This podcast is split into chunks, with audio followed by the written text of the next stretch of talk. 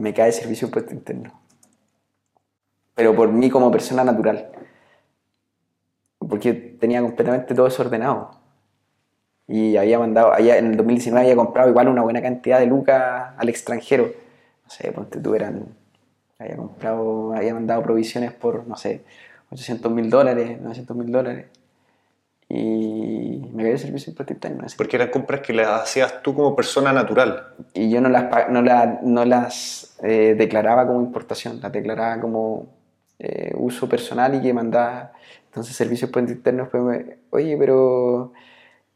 eh, ¿Por qué estáis mandando plata? ¿Qué negocios tienes afuera que están mandando plata al exterior? Chucha, y tu- tuve que hacer todo un cuento de mutuos, de, tuve que pagar. No, fue. eh, De verdad, se uno la pasa mal cuando pasan esas cosas. Y ahí yo dije, ya, de aquí para adelante hay que hacer las cosas bien, hay que funcionar bien. Si...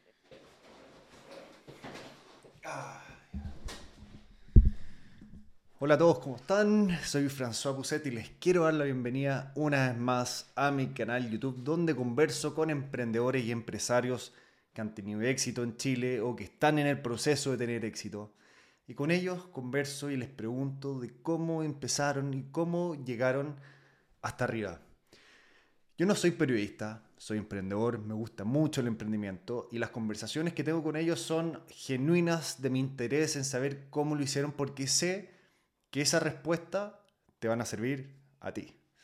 Así que, dicho eso, les presento al invitado que tengo en este capítulo que se llama Nicolás Iraira. Es muy joven, tiene 30 años. Y Nicolás tiene una historia súper entretenida. Partió siendo tenista, va a contar acerca de eso en esta entrevista. De hecho, dedicó muchos años de su vida al tenis, llegó a ser muy bueno, llegó a competir y ser de los mejores, no solo en la zona sur de Chile, sino que a nivel nacional. Y por casualidades de la vida, esa pasión por el tenis lo llevó a tener mucho éxito en el negocio que tiene actualmente, que se llama Sur Tenis. Vende artículos relacionados con el tenis, pero principalmente al pádel. Vende literalmente varios millones de dólares al año. No quiso decir el número exacto en esta entrevista, aunque yo lo sé, es un número muy interesante. Y nos va a contar cómo llegó a este mundo. Así que los invito a ver esta entrevista. Hay muchas cosas súper interesantes que ustedes podrían aplicar en sus proyectos y les podría servir a vender más y a tener más éxito. Bueno, de hecho también hablamos del concepto de éxito en esta entrevista, así que no necesariamente éxito es más venta y todo eso, hay muchas cosas más relacionadas con el éxito. Así que eso es todo, como siempre les pido que se suscriban a mi canal, siempre estoy subiendo videos como estos, así que pónganle por aquí abajo, va a estar el botón suscribir, pónganle un me gusta si es que el video realmente les gustó y comenten qué fue lo que y bueno, se me acaba de acabar la memoria que tenía en la cámara, así que eh, eso es todo. Disfruten el video y nos vemos hasta la próxima. Yo soy de Nacimiento, que es un pueblito que está 100 kilómetros al sureste. Eh, es una comuna que, bueno, se basa en, en- en parque maderero, eh, materias primas, está, está la CMPC, eh, antes estaba Inforza, que, que producía papel y cartones. Y bueno, el parque maderero que, que ahí es el que obviamente abastece a, a todo lo que es CMPC. Pero no, soy de nacimiento De y después nacimiento. por temas de la vida me, me tuve que ir a, a Concepción. Pero mi familia siguió, siguió en, en nacimiento. Perfecto. Pero bueno, nacimiento queda relativamente cerca de Concepción. Sí, eh, son 100 kilómetros. Bueno, la carretera igual es la ruta de la madera, que igual tiene harta curva, es, es bien complicada. Es como una hora un cuarto, una hora veinte yendo con prudencia. Una hora eh, yendo con poca prudencia. Perfecto. Así que toda tu, tu vida de colegio fue en nacimiento. Eh, sí, la mayor parte sí, pero hubo un tiempo que cuando chico me becaron acá en Santiago y me, me vine a ir acá por un, por un periodo como de un año y medio. Me vine a jugar tenis acá y después todo el resto de, de mi infancia lo hice en, en nacimiento y un tiempo estudié en Los Ángeles. Ah, Al final perfecto. iba dentro del día y volvía al- en la tarde, pero, pero siempre estuve en nacimiento. Así que tenis. ¿Cómo llegaste al tenis? Eh, en verdad fue por una casualidad. Yo siempre cuando chico, obviamente en los pueblos chicos, eh, lo más normal es que todos jueguen a la pelota, es como, es como el idioma universal que, en el fondo no hay nadie que no juegue a la pelota de, los jóvenes. Y pasa que hay un- una villa, que esa villa mayormente era, lo- las personas que vivían ahí, era gente que trabajaba en la, en papelera, en Inforza. Entonces, eh, había un parque, que era el parque de- de Inforza, que tenía cancha de fútbol, tenía un, un gimnasio, tenía canchas de tenis y tenía otros deportes. Y un día con un amigo eh, me dice, oye, vamos a pelotear y nos ganamos una moneda y después nos vamos a comprar unos helados. Me acuerdo que era un verano, tenía haber tenido, no sé, unos 8 o 9 años. Y empecé a ir a, a pelotear y obviamente de, de chico siempre fui como bien intruso, como que quería entender o quería saber cómo, cómo funcionaste. Y una vez me acuerdo que, que obviamente en, el horario de la tarde, recuerdo que siempre podían jugar solamente los socios, no podían jugar los niños. Y en la tarde donde ya la gente que pagaba por los peloteros, entonces tenía que ir en la tarde para poder pelotear, y, pero no podía jugar porque en el fondo no, no era el, el- adulto que tenía derecho a la cancha. Entonces me acuerdo una vez que eh, a una persona que siempre iba, le dije, pucha, le peloteo, pero después juegue conmigo 10 minutos. Yo no tenía raqueta ni nada. Y se quedó conmigo jugando los 10 minutos y obviamente igual me, me- me pa- me quiso pagar. Y ahí como que me despertó como las ganas de, de querer jugar y, y después, bueno, con el tiempo una tía me regaló una raqueta y ahí empezamos a, a- a ir a, a frontonear y después ya empecé a jugar. ¿Cuándo te pusiste así a jugar más en serio? Yo creo que fue como a los nueve años que en verdad ya dije... Lo que pasa es que de chico siempre fui bien competitivo. Nueve, diez años, siempre fui como, o sea, competitivo en el sentido de, de- querer eh, ganar, pero obviamente siempre dentro de un margen de, respeto hacia el contrincante. Y me acuerdo que cuando jugábamos la pelota siempre me, me daba lata de repente perder o de repente que veía que compañeros como que no le metían tanta gana y habíamos un grupito que sí le metíamos ganas y que queríamos ganar y que queríamos, independiente que, que perdiéramos, eh, le metíamos. Entonces como que en el tenis me di cuenta que solo dependía de ti. Si tú ganabas era porque era un, era un, un acierto tuyo o era algo que pasaba por ti. eh, en comparación a cuando, claro, estáis en equipo y en equipo de repente eh, la responsabilidad no es solo tuya, sino que es, es un poco más compartida con tus compañeros. Entonces, eh, ahí yo creo que como que hizo clic en mí el, tenis y dije, no, en verdad me gusta el, desafío de, de yo tomar las decisiones y de yo afrontar eh, el, encuentro y ahí dije, voy a tratar de empezar a jugar más seguido y, y a ver qué pasa. Y ahí empezaste a jugar y... Sí, ahí empecé a jugar más seguido, empecé a jugar los torneos regionales, que se jugaban en Concepción mayormente. También más o menos a los 9, 10 años por ahí. No, ¿O eso fue, más tarde? Fue como a los, sí, como a los 10. A los 10 empecé a jugar los torneos regionales y resulta que fui al primer torneo y me fue bien. Y ahí, después de Los Ángeles, le habló el el profesor a mi papá que mm, si quería ir a entrenar a Los Ángeles. Eh, igual era todo un tema porque en el fondo mi papá igual, o sea, yo vengo de una familia súper eh, sencilla, o sea, bien humilde, nunca nos faltó nada, pero tampoco eh, tuvimos quizá la, la- las lucas como una carrera de tenis cara, o sea, partiendo desde la implementación hasta los entrenamientos, los viajes, es bien, eh, es bien costoso. Pero mi papá siempre ahí trataba de arreglársela y me, envió a Los Ángeles, empecé a entrenar, viajaba dos veces a la semana al principio, después tres, me mandaban en un bus, yo tenía, no sé, 10 años, me acuerdo que me mandaban en un bus, tenía un bolsito, y yo siempre de chico, o sea, yo soy chico, deporte, o sea, pero antes era mucho más chico, a los 10 años, me acuerdo que me mandaban en un bolsito y en el bolsito se me veían las puras patitas cuando caminaba y, era como bien tierno, me mandaban en un bus, y cuando yo llegaba allá me estaba esperando mi profe a la bajada del bus. Sea, tenía 10 años, me mandaban en un bus, era como bien... Y me dejaban encargado con el auxiliar de la, de la, de la micro. Era, claro, uno en un momento como que no lo veía, pero en verdad era como todo... eh, no sé, sacrificado y tierno a la vez de, de- de yo tener tan claro a esa edad que yo en ese momento quería ser tenista profesional. Obviamente eh, uno cuando es chico no, no conoce todo el camino ni todo lo difícil que es llegar a lograr algo, pero sí tenía las ganas y tenía las intenciones.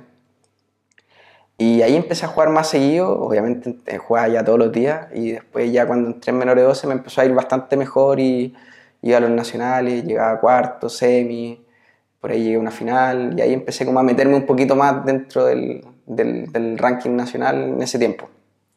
Ya, perfecto. Y ahí, y ahí después, claro, a los 12 años me becaron acá en Santiago. Y ahí me tuve que ir solo. O sea, Ya. tuve que... Mis papás no podían venirse a ir acá, o sea, mi papá tenía la pega allá y, y mi mamá tenía que cuidar a mi otro hermano y no... La única posibilidad era que, que, que yo me viniera acá, así que ahí tuve que venirme, ¿no? ¿Y acá viniste como un colegio especializado en deportista, algo así?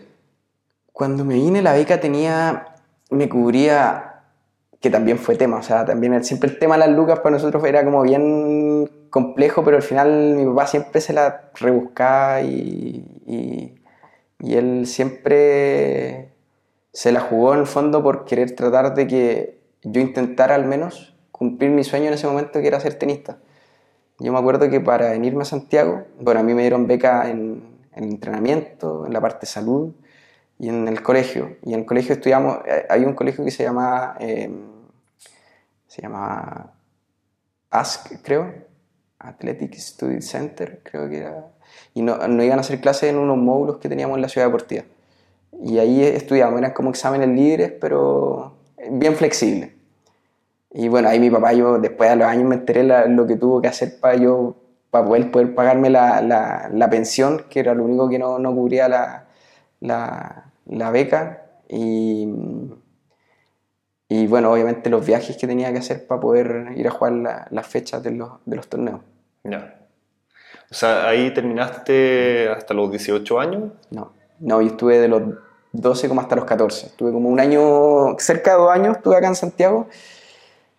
Y yo en ese tiempo, como ya había tenido todo este proceso de haber viajado, no sé, yo a los 11 años viajaba solo a, venía solo a Santiago. Eh, me acuerdo que una vez fui solo un nacional a La Serena. Eh, ya tenía un cierto manejo y a los 14 yo creo que yo tenía un grado de madurez de un niño de 18 o 19 años. O sea, era, era, ya sabía que tenía que levantarme todos los días solo a las 6 y media de la mañana para estar a las 8 de la mañana entrenando, de que tenía que comer mis cosas, que tenía que comer a la hora que tenía que comer, tenía que acostarme a la hora que tenía que acostarme, eh, tenía que encordar, llegar a entrenar, encordarme mi raqueta, eh, como que tenía muy clara la película. Y a los 14 años yo me di cuenta de ya de, de, de, del esfuerzo que en el fondo hacía mi papá, y en ese tiempo yo tenía tres hermanos más que estaban en la universidad. O sea, mi papá, yo no sé cómo, en verdad lo veo hoy en día, yo no sé cómo él lo logró hacer. Obviamente mis hermanos estudiaban con beca universitaria, eh, pero aún así ellos tres de nacimiento tenían que vivir en Concepción, tenía que darle las lucas para que pudieran eh, moverse dentro de la semana. Y yo, verdad, que hoy en día lo, lo, lo, miro como si a mí me tocara y sabiendo lo que él ganaba, que, que no era mucho, pero siempre pudo él eh, tratar de a todos mantenernos sin que nos faltara nada. Que, y, y muchas veces él postergándose, eh, él y mi mamá postergándose en sus cosas por, por tratar de a nosotros darnos nuestra opción o entregarnos lo mejor que ellos podían. Y en el fondo yo a los 14 decidí no jugar más porque ya no lo pasaba bien con el tenis, ya no disfrutaba. Sentía que tenía que tener la presión de que tenía que ganar, de que tenía que irme bien, que tenía que, que, que cumplir. Y veía también el esfuerzo de mis papás, que mi, papá, mi papá trabajó 37 años en la papelera y cuando yo me vine a Santiago, no sé, no me acuerdo cuántos años ya, pero ya muchos años en la empresa, 25 ponte, o 27, quizás más y él pidió que, como él era un muy buen trabajador, pidió que le adelantaran de su finiquito plata. Y con eso él me pudo a mí tener ese tiempo que estuve eh, pagándome la pensión y, y, lo poco que... Yo me acuerdo que me salvaba también porque tenía una máquina de encordar. Y con esa máquina le encordaba a mis compañeros, le encordaba a amigos y ahí me hacía, eh, no sé, 5 o 6 lucas en la semana y, y ahí me, me, me podía solventar otras cositas que, que, que, que, iban surgiendo y no molestar a mis papás. Esa máquina de encordar fue tu primer emprendimiento. Sí, indirectamente fue mi, mi- primer... Y que en el fondo yo nunca lo vi como un emprendimiento, sino que lo vi como una manera de yo poder tener... eh, o sea, el, el primer, el primer emprendimiento hoy en día, viéndolo de atrás, fue el haber ido a pelotear para ganarme esas lucas, pero que en el fondo terminó siendo un enganche para yo poder jugar tenis, que era lo que a mí me atraía. A mí siempre me atraía, cuando accedí a ir a pelotear, no era por querer ganarme esas lucas para ir a comprarme el helado con, con mi amigo, sino que era para poder jugar tenis. Porque no tenía una raqueta, eh, mi hermano había ido un par de veces y como que me, me causaba curiosidad el conocer ese deporte que, que veía que mucha gente lo jugaba eh, y que no, no tenía acceso a él. Entonces a los 14 años decidiste volver a... a nacimiento. a y ahí, nacimiento. sí, ahí volví y tuve una vida normal de un niño que, de, la edad. Obviamente, eh, quieras o no, cuando uno siempre está ligado, o sea, a mí a- como enseñanza personal el deporte me enseñó muchísimo, gran parte de lo que soy hoy en día, obviamente en conjunto con la formación que, que me dieron mis papás. Eh, me enseñó muchísimas cosas y claro, volví a ser un niño normal, pero ya había tenido vivencias y experiencias que me hacían ser un poco más maduro y un poco distinto en cuanto al proceso que yo había- ya había vivido. Entonces, yo siempre eso lo tuve muy claro, o sea, siempre me, me di cuenta de las cosas y de lo que había vivido y eso siempre lo trataba de utilizar a mi favor y me hacía marcar una diferencia en sea lo que fuese que hiciera. O sea, nunca fui un genio ni, ni nada por el estilo, o sea, de hecho no, fui muy normal, pero siempre eh, aprovechaba al máximo lo que había aprendido en cuanto a, a- a la experiencia que ya había pasado. Entonces ahí volviste, dejaste un poco de lado el tenis, terminaste el colegio y llegó el momento que tenías que entrar a la universidad. Sí, así, fue tal cual, exactamente como lo, como lo dijiste, vida normal, jugaba a la pelota, se- me juntaba con mis amigos, en Nacimiento se da mucho que en el verano, como hay muchos ríos, uno iba al río, íbamos en bici, de repente íbamos trotando. Llegan los 17 y mm, la verdad es que no sabía qué estudiar. Había tenido un puntaje relativamente bueno para, no, no quise ser preuniversitario porque en el fondo eh, mi hermano, mis dos hermanos como que terminaron hiper mega estresados cuando hicieron preuniversitario y como que igual a mí me gustaba hacer deporte, o sea, ir a jugar a la pelota, de repente que si yo jugaba tenis de vez en cuando. Dije, chuta, no, no, no sé qué hacer. Y justo ese año la prueba te servía dos años. Fue el primer año que, que tú dabas la prueba y te servía, era como congelado y te servía para el año siguiente y el subsiguiente. Y yo dije, chuta, o sea, le, le dije a mi papá, papá, sabes que no, en verdad no sé qué estudiar, estoy reconfundido. Por un lado quería estudiar eh, educación física, por otro lado quería estudiar como kinesiología, y por otro lado quería estudiar lo que estudiaban mis hermanos, que era ingeniería civil. Le dije, pucha, eh, la verdad es que no, no sé bien qué estudiar. eh, me podría tomar el año para ser preuniversitario y, dar la prueba de nuevo y decidirme qué, a qué área quiero irme. Me dijo que sí, que ningún problema. Y dentro de eso, eh, vuelvo a jugar tenis en dentro de ese verano y empiezo a jugar un par de torneos, me empieza a ir bien. Y le digo, puta papá, en verdad quiero probar, tratar de jugar tenis un poco más este año, a ver cómo me va. Y en el peor de los casos, con el puntaje que tengo el año siguiente, trato de, de- entrar a estudiar algo con, con lo que me haya alcanzado, pero no, no voy a poder hacer preuniversitario. Ni un problema. O sea, mi papá siempre me, siempre me bancó en cuanto a, lo que yo quería hacer, porque yo creo que siempre confiaron mucho en mí, en que pese a no tener decidido qué quería hacer, sí confían en lo que yo quería eh, inte- intentar lograr lo que fuese en el momento, porque sabían que era una- un, un- un- niño como muy eh, comprometido con lo que hacía. Entonces como que nunca me pusieron trabas respecto a eso, nunca, de hecho nunca me pusieron restricciones, de hecho para salir, que era un tema, yo nunca tenía que pedir permiso, mi papá es como que plena confianza en mí. Y mm, ese año jugué tenis, volví a jugar tenis como me queda el último año de menor de 18, eh, claro, ese año me, me fue bien en, en- en Chile en los torneos, me gané el máster de final de año, que es donde entran los ocho mejores, pero claro, en ese tiempo, con los que yo jugaba en 2 y 14, que yo siempre andaba entre los 5, 4, eh, primero, los buenos con los que yo jugaba en esa época ya estaban todos jugando afuera. O sea, estaban jugando futuro, Quality Challenger o yéndose a estudiar a Estados Unidos. Entonces, claro, quedábamos como los que nos habíamos quedado en Chile, pero, pero que claro, éramos, éramos, jugábamos bien, pero los buenos realmente estaban ya jugando otro tipo de torneos que eran tres o cuatro. Pero claro, ese año terminé, me gané el máster, que creo que terminé como cinco de Chile, pero porque jugué como seis torneos puntuales no hay, me los gané casi todos. Em, y ahí entré a estudiar con beca al año siguiente a la universidad. O sea, el tenis te ayudó a entrar con beca. Sí, me dieron una beca en la San Sebastián en Conce y ahí entré a estudiar ingeniería civil civil. Le copié a mi hermano, lo seguí. ¿Cómo fue tu paso por la universidad? Eh, bueno, cuando entré a la universidad, obviamente dejé nacimiento, me tuve que ir a ir a Conce. Llego a Conce y me llama un... Él era el entrenador, que nos conocíamos de toda la vida, el entrenador de un chico con el que yo jugué toda mi etapa, mi etapa de 12 y 14 cuando, cuando éramos menores. Y lo conocía toda la vida y se llama Rodrigo Canales. Me llama Canalito y me dice, oye Nico, pucha, yo sé que estás en la universidad, ¿te gustaría eh, hacer clase en el Estadio Español, en Chihuayante, eh, al grupo de selección de menores? Eh, son tal y tales días, obviamente se te paga, obvio, o sea, feliz. Y ahí empecé a hacer clases. Y ahí le empecé a hacer clases al grupo de selección del Estadio Español y después me dieron la posibilidad de hacer clases particulares.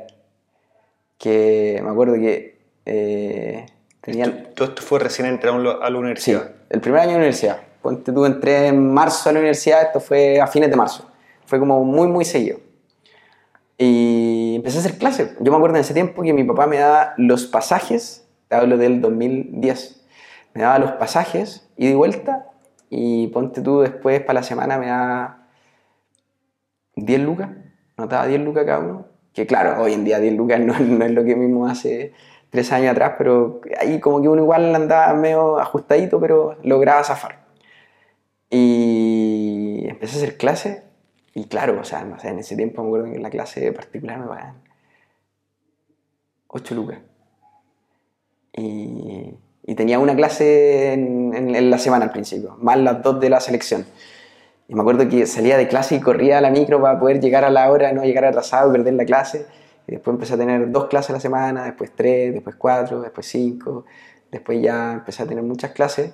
Y ahí yo le dije a mi papá, ya papá, sabéis que eso tiene que haber sido más o menos como en octubre de ese mismo año, del 2011, eh, le dije, no, del 2012, eso fue en el 2012.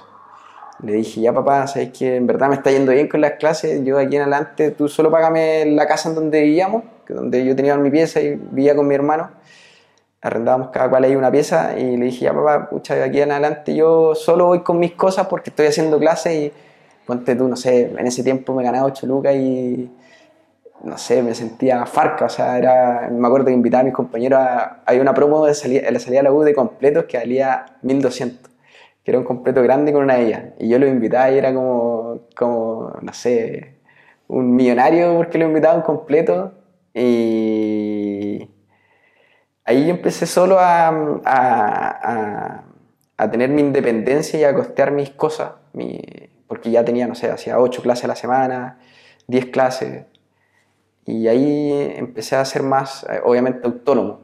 Y ahí empecé a, a, a tener mi, mi, mi, independencia financiera, por así decirlo, en un cierto grado. Y bueno, después de eso seguí haciendo clases por, y estudiando, obviamente, como... Pasaron como dos años, dos años y medio, que junté Luquita, obviamente yo siempre fui como muy ordenado con, siempre he sido muy ordenado con, con mis lucas. Eh, y junté mi Luquita y, y ahí eh, siempre he querido tener un auto, o sea, obvio. Cuando es chico, uno siempre soñaba como con tener una motito, tener un auto para poder eh, moverse. Y junté Luquita y yo tengo una tía que es como una tía mamá, que ella no, mi tía Elia no tuvo hijos, pero en verdad nosotros con, con, mi hermano, éramos como su hijo, y ella me pidió un crédito. Y ahí me compré un autito chiquitito, y más lo que yo tenía ahorrado, más el crédito que pidió ella, después yo salía pagando la cuota mensual, Y ahí tuve mi primer autito, que fue como, tenía como 20, 21 años. Y, y me compré mi primer autito haciendo clase. Y ahí después, no, no sé si me va a alentar mucho si te sigo contando la, la historia, pero ¿le, le doy no? Sí, dale nomás. Y mm, me compré el autito, eh, esto tiene que haber sido como en octubre del 2014, ponte tú. Sí, por ahí fue, octubre del 2014. Y ese verano me quedé haciendo clases, obviamente me, me ganaba en el, verano, ponte tú, hacía 10 clases, 11 clases al día. O sea, abría el estadio y cerraba el estadio, o sea, estaba todo el día haciendo clases. Eh, ese verano, 10 clases al día. Sí, o sea, desde el, no, todos los veranos. Claro, pero antes hacíais 8 o 10 clases a la semana y ahora empezaste a hacer eso mismo de una semana en un solo día. Es que lo que pasa es que cuando estaba en, la- bueno, en los periodos de universidad me quedaban libres mayormente las tardes. Entonces en las tardes podía hacer tres en un día, dos. Pero los veranos tenía todo el día libre. Entonces, Todo el día para esto. Como obviamente ya la gente ahí en el estadio cachaba que hacía clase y que hacía clases relativamente bien y aparte jugaba. eh, como que siempre se querían, eh, querían buscar un horario en donde yo les diera clase. Entonces, los veranos, sí, pues hacía mucha clase y ya, ponte tú en ese tiempo ya cobraba, qué sé yo, 12 lucas la, la hora. Y claro, o sea, hacía, hacía 10 horas y me ganaba, o sea, eran 120 lucas, o sea, era, era muy, muy bueno, o sea, y, ¿y qué pasó después? Que llegó un, a todo esto, yo ya en ese tiempo ya le había dicho a mi papá que, que yo me, pagaba el, el lugar donde vivíamos, me pagaba mis cosas, tenía mi autito, eh, y llegó un, eso fue como en junio del 2015, que ese invierno llovió mucho. Y me acuerdo que no, llovía, en Conce llovía mucho más que acá en Santiago, pero llovía tres días, paraba un día, llovía cuatro días, paraba un día, llovía dos días, paraba un día y las canchas no se alcanzaban a recuperar. Entonces no podía hacer clases. Y fue así como, tiene que haber sido un mes, y no podía hacer clases. Entonces no podía generar, obviamente tenía unas luquitas ahí ahorradas, que, es lo que siempre uno, o sea, que yo al menos siempre he tenido como ahí un, un fondito, pero me lo estaba comiendo y ya no tenía de dónde generar más. No tampoco podía como encordar, porque también le encordaba a la gente que le hacía clase y ahí me ganaba una luquita extra. Y me acuerdo que llegó un día y tenía como lo justo para final de mes. Y, y ahí como que, bueno, ese- esa semana dije, ya voy a ir en micro a la U porque en el fondo no tengo, o sea, no quiero gastarme la luca que tengo reserva en echar benzina y...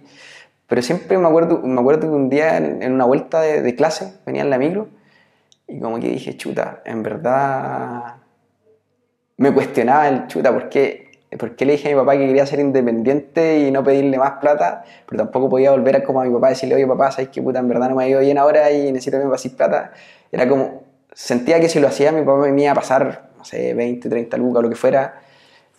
Pero como que ese como, no sé si, como ese, ese, ese amor propio por haber dado ese paso de chuta, yo ya tengo mi independencia, no quiero volver como atrás a, a tener que recurrir a mi papá y que no- hoy en día lo veo como que no tiene nada de malo, o sea, al final los papás siempre a uno lo, lo van a tratar de apoyar en, en la medida que puedan. Dije ya, aquí tengo que hacer, tengo dos opciones. O voy donde mi papá y le pido un par de lucas porque ando corto, o trato de buscar algo en donde pueda generar y pueda empezar a hacer algo extra aparte de lo que ya estoy haciendo milagrosamente el día de mañana, el día después de ese día, paró de llover, pude hacer clases, volví a generar y fui a jugar un torneo y ahí conocí a una persona que ponía tiendas móviles de venta de productos de tenis. Y, y ahí él me dijo, oye, pucha, tú que eres profe, podrías vender. Y dije, pucha, sí, me encantaría, pero no tengo plata, pues, no, no tengo cómo, cómo, cómo hacerlo. Y me dice, ya, pero consíguete unos cheques o algo y yo te, yo te paso mercadería y me pasas unos cheques. No, no tengo, que, que mi papá no, no tenía cheque, no, no tenía cómo tener cheque. Y hablo con mi hermano, que mi hermano fue el que siempre me acompañó en toda, esta infancia, en toda mi infancia a jugar tenis y todo, porque él también jugaba tenis, se llama Diego. Eh, y le consiguió plata a su polola. Y la polola me prestó 600 lucas, me acuerdo exactamente el monto. Y con eso empecé a comprar. Y ahí empecé a vender cositas de tenis, le vendía a mis alumnos, le vendía a mis amigos. y de a poco ahí empezó a, ir tomando vuelo, pero en el fondo siempre partió la venta de producto por una necesidad. Y la necesidad era que en el fondo yo quería eh, tener una luca extra para en el fondo que no me volviera a pasar lo mismo, que era estar ahí entre la, entre la espada y la pared sin, sin, sin poder hacer mucho. Entonces esto fue por ahí el 2015, Sí, fue en junio del 2015. junio del 2015. ¿Y qué tipo de cosas vendías? Obviamente, yo creo que una de las grandes cosas que, que puedo sí decir que soy bueno es que soy muy observador. Y como que siempre analizo muy bien lo que observo. Entonces dije, ya, chuta, si me voy a lanzar con esto, necesito comprar cosas que sean sobre seguras de que las voy a vender. Y partí con cuerdas, porque tenía máquina de encordar, que era una máquina, no era hechiza, pero era una máquina bien eh, antigua, o sea, una máquina yo creo que de las primeras que salieron de peso. Eh, era una máquina bien, bien viejita. Partí con cuerdas, con overgrips y con pelotas y compraba raquetas en la medida que me iban pidiendo y así empezó y, y ahí fue de a poco el- la gente fue como sabiendo que aparte yo, yo igual en ese tiempo jugaba, era como uno de los mejorcitos de la zona para el sur, entonces como que ya me conocían porque jugaba, porque hacía clase y después ya como que me empezaron a conocer porque además vendía. Y, y ahí de a poco empezó a, a, a- a venderse más y a empezar a hacerse conocido. Empezó a, agarrar un poquito de vuelo el, el tema de la venta de las cositas de tenis. Entonces, ¿tú crees que mm, el hecho de haber sido tenista y de haber sido un buen tenista fue fundamental para que después te fuera bien con la venta de los productos? Como que te dio la autoridad para vender. O sea, más allá de la autoridad o no, o sea, no necesariamente, yo siempre he creído que no necesariamente un buen jugador de tenis es un buen profesor. No necesariamente un buen vendedor tiene de algún deporte o de lo que sea tiene que ser una persona que sea seco o casi profesional lo que practica. Yo creo que me dio, el tenis me dio la experiencia indirectamente del poder transmitir la experiencia de lo que yo vendía, más allá de decir eh, la parte técnica de un producto. Es decir, yo te puedo decir perfectamente que una raqueta, no sé, de cabeza 100, que tiene un índice de rigidez de 72, que el grip es 3, que tiene un patrón de cordada 16 por 19, pero yo siempre a la gente le brindaba, ¿sabéis que Mira, esta raqueta te produce esto, despide un poquito más, de repente, no sé, pues si le pegáis un poquito mordido, este tipo de raqueta te, te, te va a generar un poquito de torsión, no, no te va a funcionar, o sea, se vas a sentir que se te tambalea la mano, entonces como que mezclar esas dos cosas, el conocimiento técnico y el conocimiento práctico, y al final la gente como que yo sentía que me era muy fácil persuadirlo, porque al final entendía los, do- los dos mundos, que el mundo del concepto de vendedor, de, que obviamente yo no tenía ningún estudio ni nada de la parte de venta, eh, y además, como estudiaba ingeniería, en ese tiempo ya estaba en, ponte tu tercero cuarto la U, como estudiaba ingeniería civil, tenía un, conocimiento un poquito más técnico acerca de los materiales y de la, de la parte física de- del, del tenis.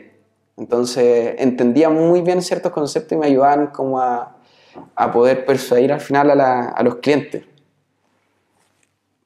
Claro, te permitía también identificar mejor la necesidad que tenía tu cliente. O sea, tú conversando quizás con tu cliente, podías saber qué recomendarle que fuera ideal para lo que él estaba necesitando.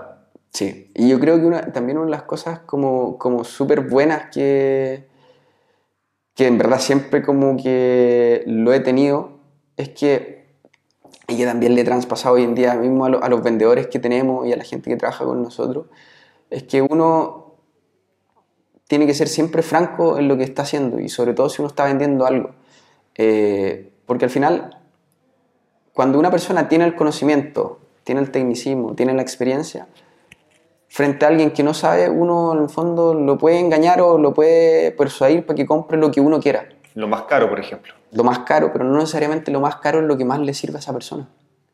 Entonces, yo creo que una de las cosas que a mí me ayudó mucho, eh, desde el principio hasta hoy en día, es que yo nunca intenté a nadie engañarlo. Siempre vi en la persona que sí estaba re- recurriendo a mí para intentar comprar algo, un partner que quizás el día de mañana, hoy en día, yo le puedo estar vendiendo algo chiquitito y puede que no haya sido lo más caro y que sí posiblemente le podría haber- vendido lo más caro, pero que esa persona, si yo le dedicaba el tiempo y le vendía algo correcto, me iba a traer más personas y además esa persona iba a confiar en mí y después no me iba a comprar solo, por ejemplo, la raqueta, sino que me iba a comprar la zapatilla, me iba a comprar el tarro pelota, me iba a comprar el grip. Entonces, al final, eso terminaba siendo, entre comillas, el mejor marketing que, obviamente, en ese momento yo no, insisto, yo lo hacía por un tema eh, de instinto, o sea, no, yo no tenía ningún conocimiento en venta, no, en mi familia nunca nadie tuvo un negocio, el negocio yo lo empecé por una necesidad, no porque haya tenido como la idea de querer emprender,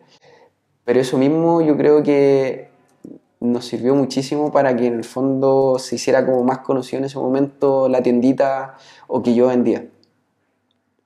Ya, buenísimo. Interesante todo esto porque al final, obviamente estas son habilidades que uno puede ir aprendiendo con el tiempo. Hay que hacerse experto en el producto, si bien tú te hiciste experto del producto a partir de que fuiste tenista, ¿cierto? Claro. Y después cuando fuiste profesor, eso te ayudó a, hacerte más experto. Pero no no es el único camino, o sea, no, uno no, no necesariamente para vender cosas de tenis tienes que ser tenista profesional o semiprofesional, pero sí tienes que estudiar mucho y quizás hablar con muchas personas que ocupan los productos y hacer como esas preguntas de que, por ejemplo, oye, ¿por qué te gusta esa raqueta en particular? Y que ese experto, ese tenista, te transmite esa información y eso después recopilarlo con más información y después tú te puedes hacer de alguna manera un experto en el producto también. Así es, exacto. Yo hoy, hoy en día, yo, yo creo que, claro, yo tuve la suerte que indirectamente me preparé toda mi vida para poder, en el fondo, después aplicar lo que ya había vivido y aprendido. Pero yo, tuve, siento, yo siento que tuve mucha suerte porque caí parado en lo que, en lo que empecé. Pero hoy en día, viendo lo que, en, en que se, se- se han hecho, eh, o sea, hemos hecho otras cosas y hemos entrado en otros deportes, yo creo que al final lo más importante eh, a la hora uno de, de- de sea lo que sea el, el emprendimiento el negocio o, o en verdad en, en- en la vida, uno tiene que vivir procesos. Y esos procesos, eh, en la medida que uno invierte la mayor cantidad de tiempo, tiempo de calidad, energía de calidad, eh, va a terminar más temprano que tarde siendo una persona que, que, que va a manejar muy bien el tema y que va a irse volviendo poco a poco un especialista y eso va a ir marcando la diferencia. Esa mejora continua que uno va teniendo eh, hace que marque la diferencia con el que está un poquito más abajo, con el que está muy abajo y acerca un poco al que está un poco más arriba que uno. ¿Y esto de vender era algo que te empezó a gustar desde un principio? Sí, la verdad es que sí, me, me gusta. Lo que más me gustaba era tener la capacidad de poder persuadir a la persona y que comprara lo que en el fondo uno le estaba sugiriendo. Eso era como lo que a mí más me llamaba la atención, de, de poder, ok, tú necesitas algo, yo te voy a tratar de ayudar, obviamente en, en- darte algo que realmente te sirva, pero quiero que al final me compres eso. Como que eso me atraía mucho, el, el- el poder persuadirlo. ¿Y eso fue algo que lo desarrollaste ya en esta época, cuando empezaste a vender, o de alguna manera lo fuiste entrenando eh, mucho antes? Yo creo que sin saberlo lo entrené antes, pero fue producto de la necesidad misma. O sea, insisto, cuando estaba cuando jugaba tenis chico, eh, encordaba, pero encordaba por un tema de que tenis- necesitaba quizás generar esas lucas para poder solventar mis, mis, mis cosas, pero no lo veía como una posibilidad de emprender o, o de que fuese un negocio, sino que lo veía como una oportunidad de poder generar algo extra. Y yo creo que después ya con el tiempo, cuando ya empecé a, obviamente a vender, lo vi con, un, quizá una oportunidad más de, de poder, chuta, quizá por aquí el día de mañana si funciona bien o si, si se hace bien, podría ganarme la vida haciendo esto. Ya, perfecto. Tú me dijiste antes que compraste 600 mil pesos, que fue la primera compra que hiciste, ¿cierto? De pelota, distintos productos relacionados con el tenis. ¿Cuánto tiempo te demoraste en vender todo eso? Tres días. ¿Tres días? Sí, porque lo tenía, me, empecé a llamar a amigos. Por ejemplo, compré dos o tres cajas, cajas de pelota. Me acuerdo perfectamente. Y llamé a un grupo, llamé a varios amigos, uno me compró una caja, entre cuatro me compraron otra caja, otros me compraron de tres tarros y me acuerdo que le dije, Lisa se llama la polola de mi hermano, le dije al Diego que le iba a volver la plata en un mes y la plata yo la, la tenía lista en tres días, pero esa misma plata la, la ocupé y más lo que gané y compré más productos. Y claro, la plata se la volvía al mes, pero ya la bolita no era de 600, sino que ya había comprado después de ese mes, no sé, 2 millones, ponte tú, o 2 millones. Esa fue tu segunda compra, 2 millones. No la, segunda compra fue como de 800 mil, 850 mil. Y después, ¿qué pasó? Que empecé a, a comprar de cosas pequeñas. Vendía dos raquetas, pedía las dos raquetas, me llegaban. Recibía la plata, compraba, eh, me, me, encargaban una caja pelota, un rollo, compraba la caja pelota, el rollo, me llegaba, Después, así, iba comprando todos los días, porque él, él estaba en Santiago, entonces me, él despachaba todos los días. Y Santiago-Conce es un solo día de tránsito en, en el... En, en, ese tiempo usábamos, o sea, hasta el día de hoy seguimos usando Pullman Cargo. Y yo salía de clase, iba a buscar las cosas, las entregaba cuando hacía la clase, y así. Así ah, por, por, mucho tiempo salía de clase, iba a Pullman Cargo, retiraba las cosas, me iba a hacer clases, las entregaba, me pagaban y compraba y así. O sea, tu primera compra fue, fue como un stock de, de, varias cosas y después empezaste a hacer como apellido. Sí, porque después fui, fui entendiendo y fui abriéndome a no solo vender pelotas, overgrip y cuerdas, sino que después eh, me pedían, no sé, una zapatilla, le preguntaba al vendedor, oye, ¿qué zapatillas tenemos? 9,5, ya tenemos todas estas. Yo le mandaba fotos, ya me gustó esta, ya tenía una zapatilla en día. Después otro alumno me pedía, ponte tú, una polera oye, ¿qué poleras tenía en M? Mira, tenemos todas estas poleras. Ya, le mandaba las poleras, ya quiero estas dos. Entonces ya tenía las zapatillas y las dos poleras. Después llegaba otro alumno y me decía, oye, ya quiero media caja pelota. Le pedía la media caja pelota, entonces pedía todas esas cositas, me llegaban, las entregaba, recibía la plata y así estaba comprando.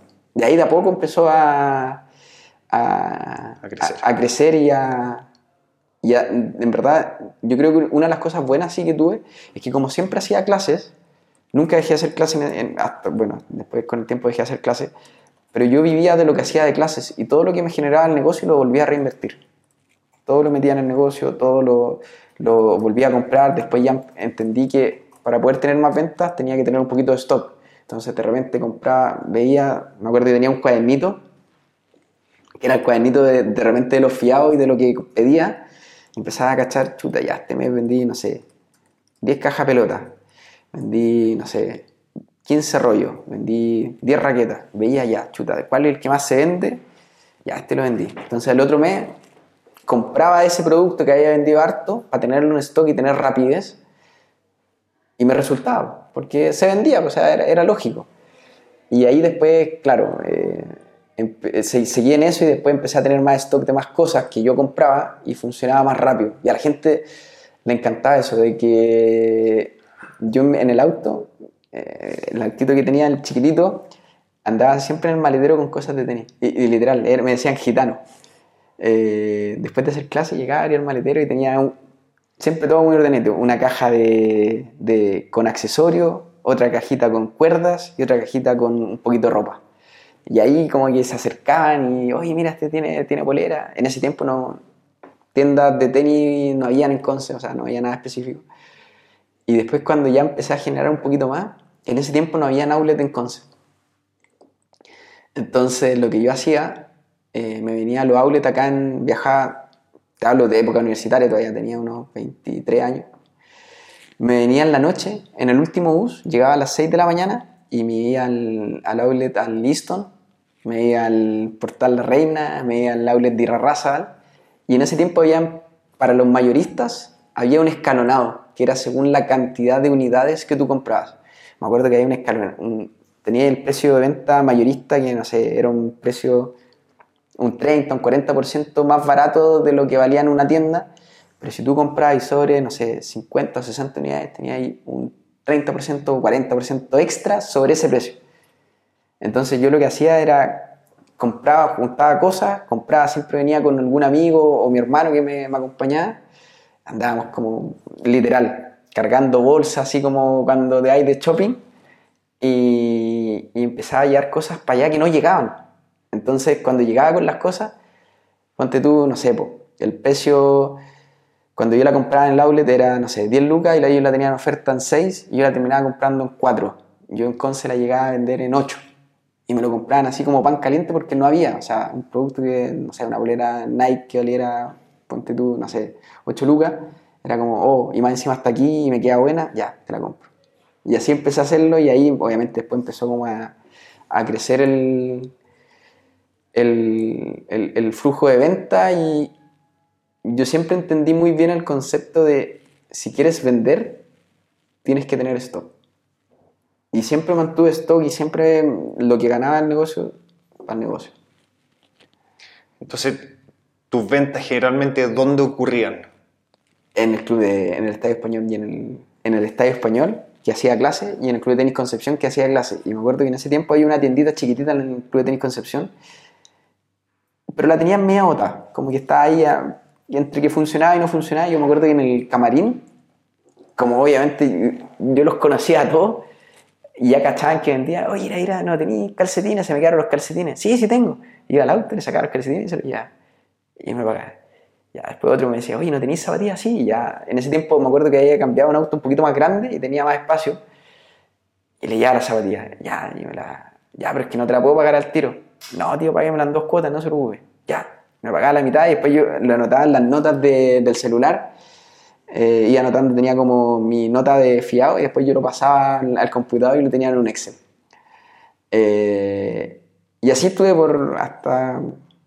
Empecé el 2015 como hasta el 2010. Y, perdón, sí, empecé el 2015 como hasta el 2017. 2017, mediados del 2017. Y hasta que después la tienda que estaba en el Parque Ecuador se fue el que la tenía y el presidente, el tío Roberto Coloma en ese tiempo me dijo, oye Nico, pucha, sea el, el que tiene la tienda. ¿Te gustaría ponerte tú por la tienda? Obvio, sí, nunca he tenido una tienda, tío, pero vamos a tratar. Y ahí pusimos una tiendita y tenía un chico que me ayudaba a encordar y yo atendía los horarios que estaba libre de la U y, y el otro chico me ayudaba.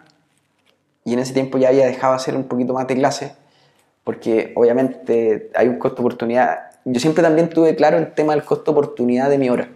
Entonces yo sabía que en una clase máxima podía ganar, no sé, en ese tiempo cobraba 14 lucas la hora, pero en una hora vendiendo podía ganar un poquito más. Entonces le dedicaba más horas después a, a vender porque ya tenía producto, tenía la tienda y me generaba, era, era mucho más rentable. Y después empecé a dejar de hacer clases y la tienda empezó a vender más y así, así. Hasta que después ya en un momento dejé de hacer clases y me dediqué lleno a, a la tiendita. ¿Y esta tiendita tuviste que invertir mucha plata? No, porque la tienda estaba lista. Estaba lista del negocio anterior. La tienda de tenis que estaba antes, la dejó, tenía cielo americano, tenía un piso de cerámico decente, tenía las planchas, la típica melamina blanca ranurada en las murallas. Yo me, me colgué de eso, compré unos ganchos, llevé mi máquina a encordar, puse una mesita de estas plegables que vendían en Sodimac y, y ahí empecé a, a funcionar. Pero tuviste que equiparla con producto. Sí, pero los productos yo ya mayormente los tenía. Y en ese tiempo... Ah, o sea, no, no es que tuviste que hacer una gran compra a tu proveedor para poder... compré un poquito más, pero ya tenía como la base de los productos. Y aquí viene la parte chora, que cuando tengo la, la tienda, me decidí comprar un furgoncito. Y en este furgón yo iba a vender a los torneos. Piensa que Conce es como, ya, después de Santiago, claro, está Viña, Valpo, que es grande, tenéis La Serena, que igual anda bien, y después tenéis Conce. Y después más al sur, como que sin Conce no había mucho, o sea, para el sur no había nada. Y yo me acuerdo que iba a jugar los torneos y como jugaba, jugaba bien y normalmente siempre llegaba a la final o me ganaba los torneos, eh, yo les pedía, ya, mira, yo voy a jugar el torneo, pero si me dejáis poner un stand para vender. Ya, sí, ven nomás. Y fuimos a Temuco, a Ango- a muchos lados, Horno, Río Bueno, Payaco, eh, Valdivia, Puerto Vara, por muchos, muchos clubes. Y con, ese furgoncito, yo siempre iba con algún chico que, que me ayudara, que eran amigos normalmente, íbamos a vender. Y ahí, pucha, tuvimos una, muchísimas anécdotas, veces que dormimos en la carretera, cagados de frío, en los clubes, como no teníamos lucas, nos quedamos en, los camarines, eh, nos intentaron robar, una vez se nos voló un toldo. Yo creo que pasamos muchas experiencias, pero a la vez yo creo que fue una etapa muy linda y agradezco haber vivido eso, ese proceso de ir de, de, de repente jugar un torneo en Temuco y después me iba a las casas a vender o me iba a, un, a, un, a otro club y me esperaba la gente, yo abría las puertas del furgón y como literal, era como, como un verdadero gitano, ¿cachado? Cuando pasan vendiendo, no sé, antiguamente pasaban vendiendo en, en, la, en las villas eh, el, el, el, furgoncito o, el, o, la camioneta, ya, ya era como lo mismo, pero de productos de tenis. Y me esperaban y la gente se juntaba y en ese tiempo ya andaba con mi ¿Con tu Transvan? Sí, pues andaba con mi Transvan. Y, no sé, quiero dos raquetas ya. Y dentro del furgón me metía abajo, sacaba las raquetas, pelotas. Y ahí empezó ya a hacerse más conocida la tienda y, y empezamos a vender más. Porque empezamos a agarrar toda esa, esa, esa clientela que, que, en el fondo compraba directo a Santiago, eh, porque no había nada allá ni había nada cerca. Y que además, obviamente, no sé, yo en ese caso puntual como lo asesoraba. Y lo asesoraba o sea, de, de, de buena manera. Entonces ahí como que hubo un punto de inflexión cuando compramos el fur compré en ese tiempo el furgoncito y empecé a ir a vender a los torneos. ¿El furgoncito fue en paralelo con cuando armaste la tienda? Sí, fue, fue un paralelo. Sí, fue un paralelo. ¿Y esa, esa tienda tenías que pagar un arriendo? No, al principio me lo pasaron gratis. ¿Sí? Sí. ¿Y eso por qué? ¿Cómo porque lograste no, eso? Porque la tienda que estaba antes no estaba pagando porque creo que le habían entrado a robar. Y después el tipo como que dijo, no, en verdad el tenis ya no vende mucho, no, no me interesa. Y puso una, una tienda que era eh, Wilfredo Rute se llamaba, puso una tienda en Temuco y la persona que operaba esa tienda se la llevó a Temuco. Eh, porque él tenía una tienda en el mall y esa tienda al club. Pero obviamente su fuerte era la tienda del mall, en el Trébol. Y esa tienda después la cerró y cerró esta y se fue con las dos tiendas a Temuco. Y al chico que atendía la tienda del parque se lo llevó a cargo de esa tienda allá y dejó esa tienda vacía. Y después, claro, me cobraron un arriendo, pero era simbólico, o sea, era muy, muy bajo. Era por la confianza que te tenían y por el cariño quizás que te tenían que... Era, era, yo creo que era, es, en verdad es, fue, fue siempre por eso, o sea, porque, pucha, me veían que le metía ganas, que la tienda les servía, ¿cachai? Pasó de algo que quizás antes había una variedad muy, mucho más acotada, a después nosotros tener, de repente al socio se le quedaba un calcetín, teníamos calcetines, se le quedaba una toalla, teníamos toalla, quería encordar, la tienda funcionaba de lunes a domingo, eh, quería comprar un tarro pelota, lo tenía, y quería el otro tipo de tarro pelota, estaba. Entonces, como que al final pasó a ser algo que les solucionaba la vida. Y así también yo lo entendía. En la medida que yo tuviera mayor variedad y tuviera más productos, mejor iba a ser el servicio y más contentos iban a estar los socios y más felices iban a estar de que nosotros estuviéramos ahí por el tiempo que fuese eh, con esa tiendita. Y habías comentado que tuviste que buscar una persona que te ayudara a vender mientras tú estabas en la universidad, ¿cierto? Sí. Entonces esa fue como tu primera contratación. Sí, esa fue mi primera. ¿Y quién fue? Se, se llama Brian Díaz. ¿Quién era? Eh, era un chico que era pasador de pelota ahí en el club y que era, era bien motivado, que, que, le metía hartas ganas. Eh, y ahí él cubría los horarios cuando yo no estaba, le enseñé a encordar, le enseñé. Igual como ya jugaba un poquito de tenis, entendía ciertas cosas y era más fácil. Eh, y ahí entre los dos nos defendíamos en esa tienda, o sea, ahí íbamos, íbamos tratando de, de, que la tienda funcionara. Pero por lo menos ya tenías entonces buenos ingresos que te permitían pagar un primer sueldo. Sí, pues ya en ese tiempo tenía como, le, le trabajaba media jornada conmigo y la otra media jornada la peloteaba. Después ya llegó un momento en que le dije, a seis horas necesito que estés todo el día. Eh, deja de pelotear y trabaja conmigo el día completo y claro, ahí ya le podía pagar un sueldo. Después ya caché que, claro, estaba de lunes a, a domingo y le conseguí un partner para que los reemplazara los fines de semana. Y así a poquito se fue armando como eh, el equipito eh, para que fuese, fuese funcionando mejor. ¿Tú partiste la tienda con él desde un principio? Sí, sí. O sea, tú cuando abriste la tienda fue que lo buscaste. Eh, sí, prácticamente sí, porque me di cuenta que mi horario, no, como estaba estudiando todavía, no, no iba a poder. O sea, me estaba comprometiendo en tratar de tomar esa tienda, pero a la vez me habían pedido que tenía que cumplir. Y que tenía que, el cumplir era tener un horario. Entonces yo sabía que tenía clase en la mañana o entre medio del día y no iba a poder. Entonces sabía que tenía que buscar a alguien. Ya, perfecto. ¿Esa tienda despegó rápidamente? No, no, no despegó tan rápidamente. Yo creo que fue como más, porque al final el flujo que tiene no, no era tan, no es, no es tan grande, pero yo creo que el punto de inflexión cuando nosotros despegamos un poquito más rápido, estaba, en la U, y en la U, ya todo, esto, tenía mi jefe de carrera jugaba tenis, entonces yo le vendía cosas y por ahí conocía a otros profes que también jugaban tenis y me compraban cosas. Y me dice, estaba en una clase con él, no me acuerdo, no sé, una clase de mecánica de suelo, no, no, no me acuerdo de qué clase era. Y me dice, oye, Ira, Ira, hay una charla de importaciones, tú que tenías un emprendimiento, podría ir. Y le dije, pero profe, yo no, no importa, yo compro cosas acá, no, no. Y me dice, anda, te la damos gratis. Yo, no, profe, no, pucha, en verdad yo tenía que ir a hacer clases después de la cuestión. Y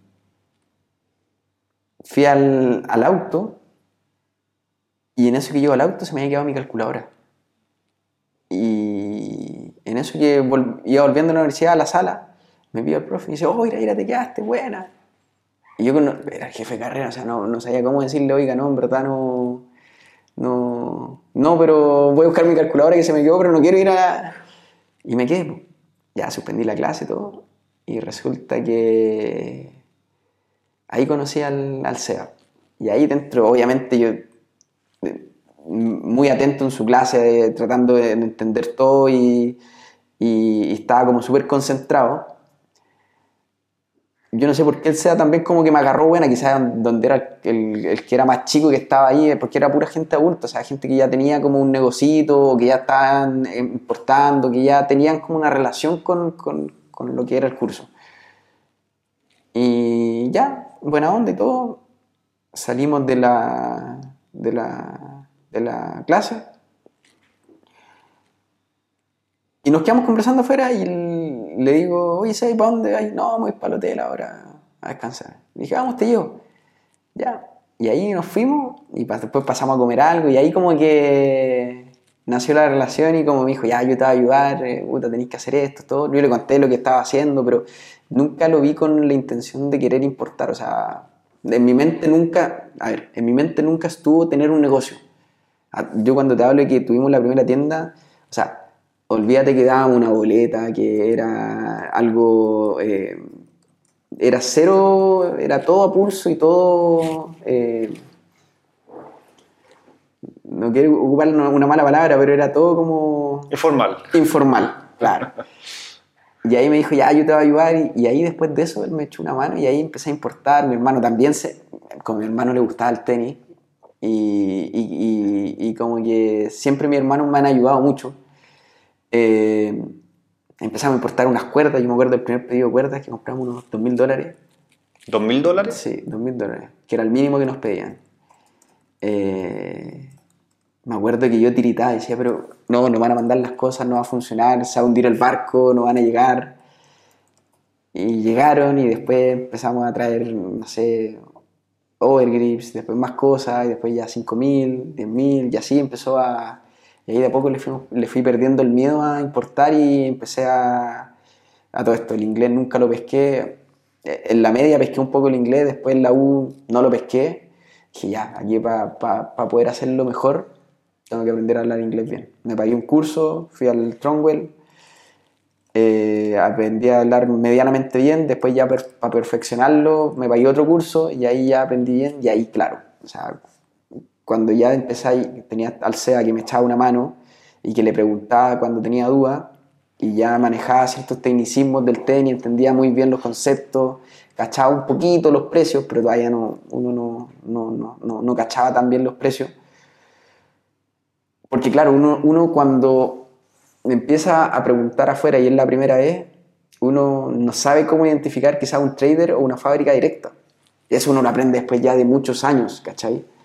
Eh, y obviamente el mercado chino, el mercado asiático, eh, eh, es muchísimo trader, está lleno.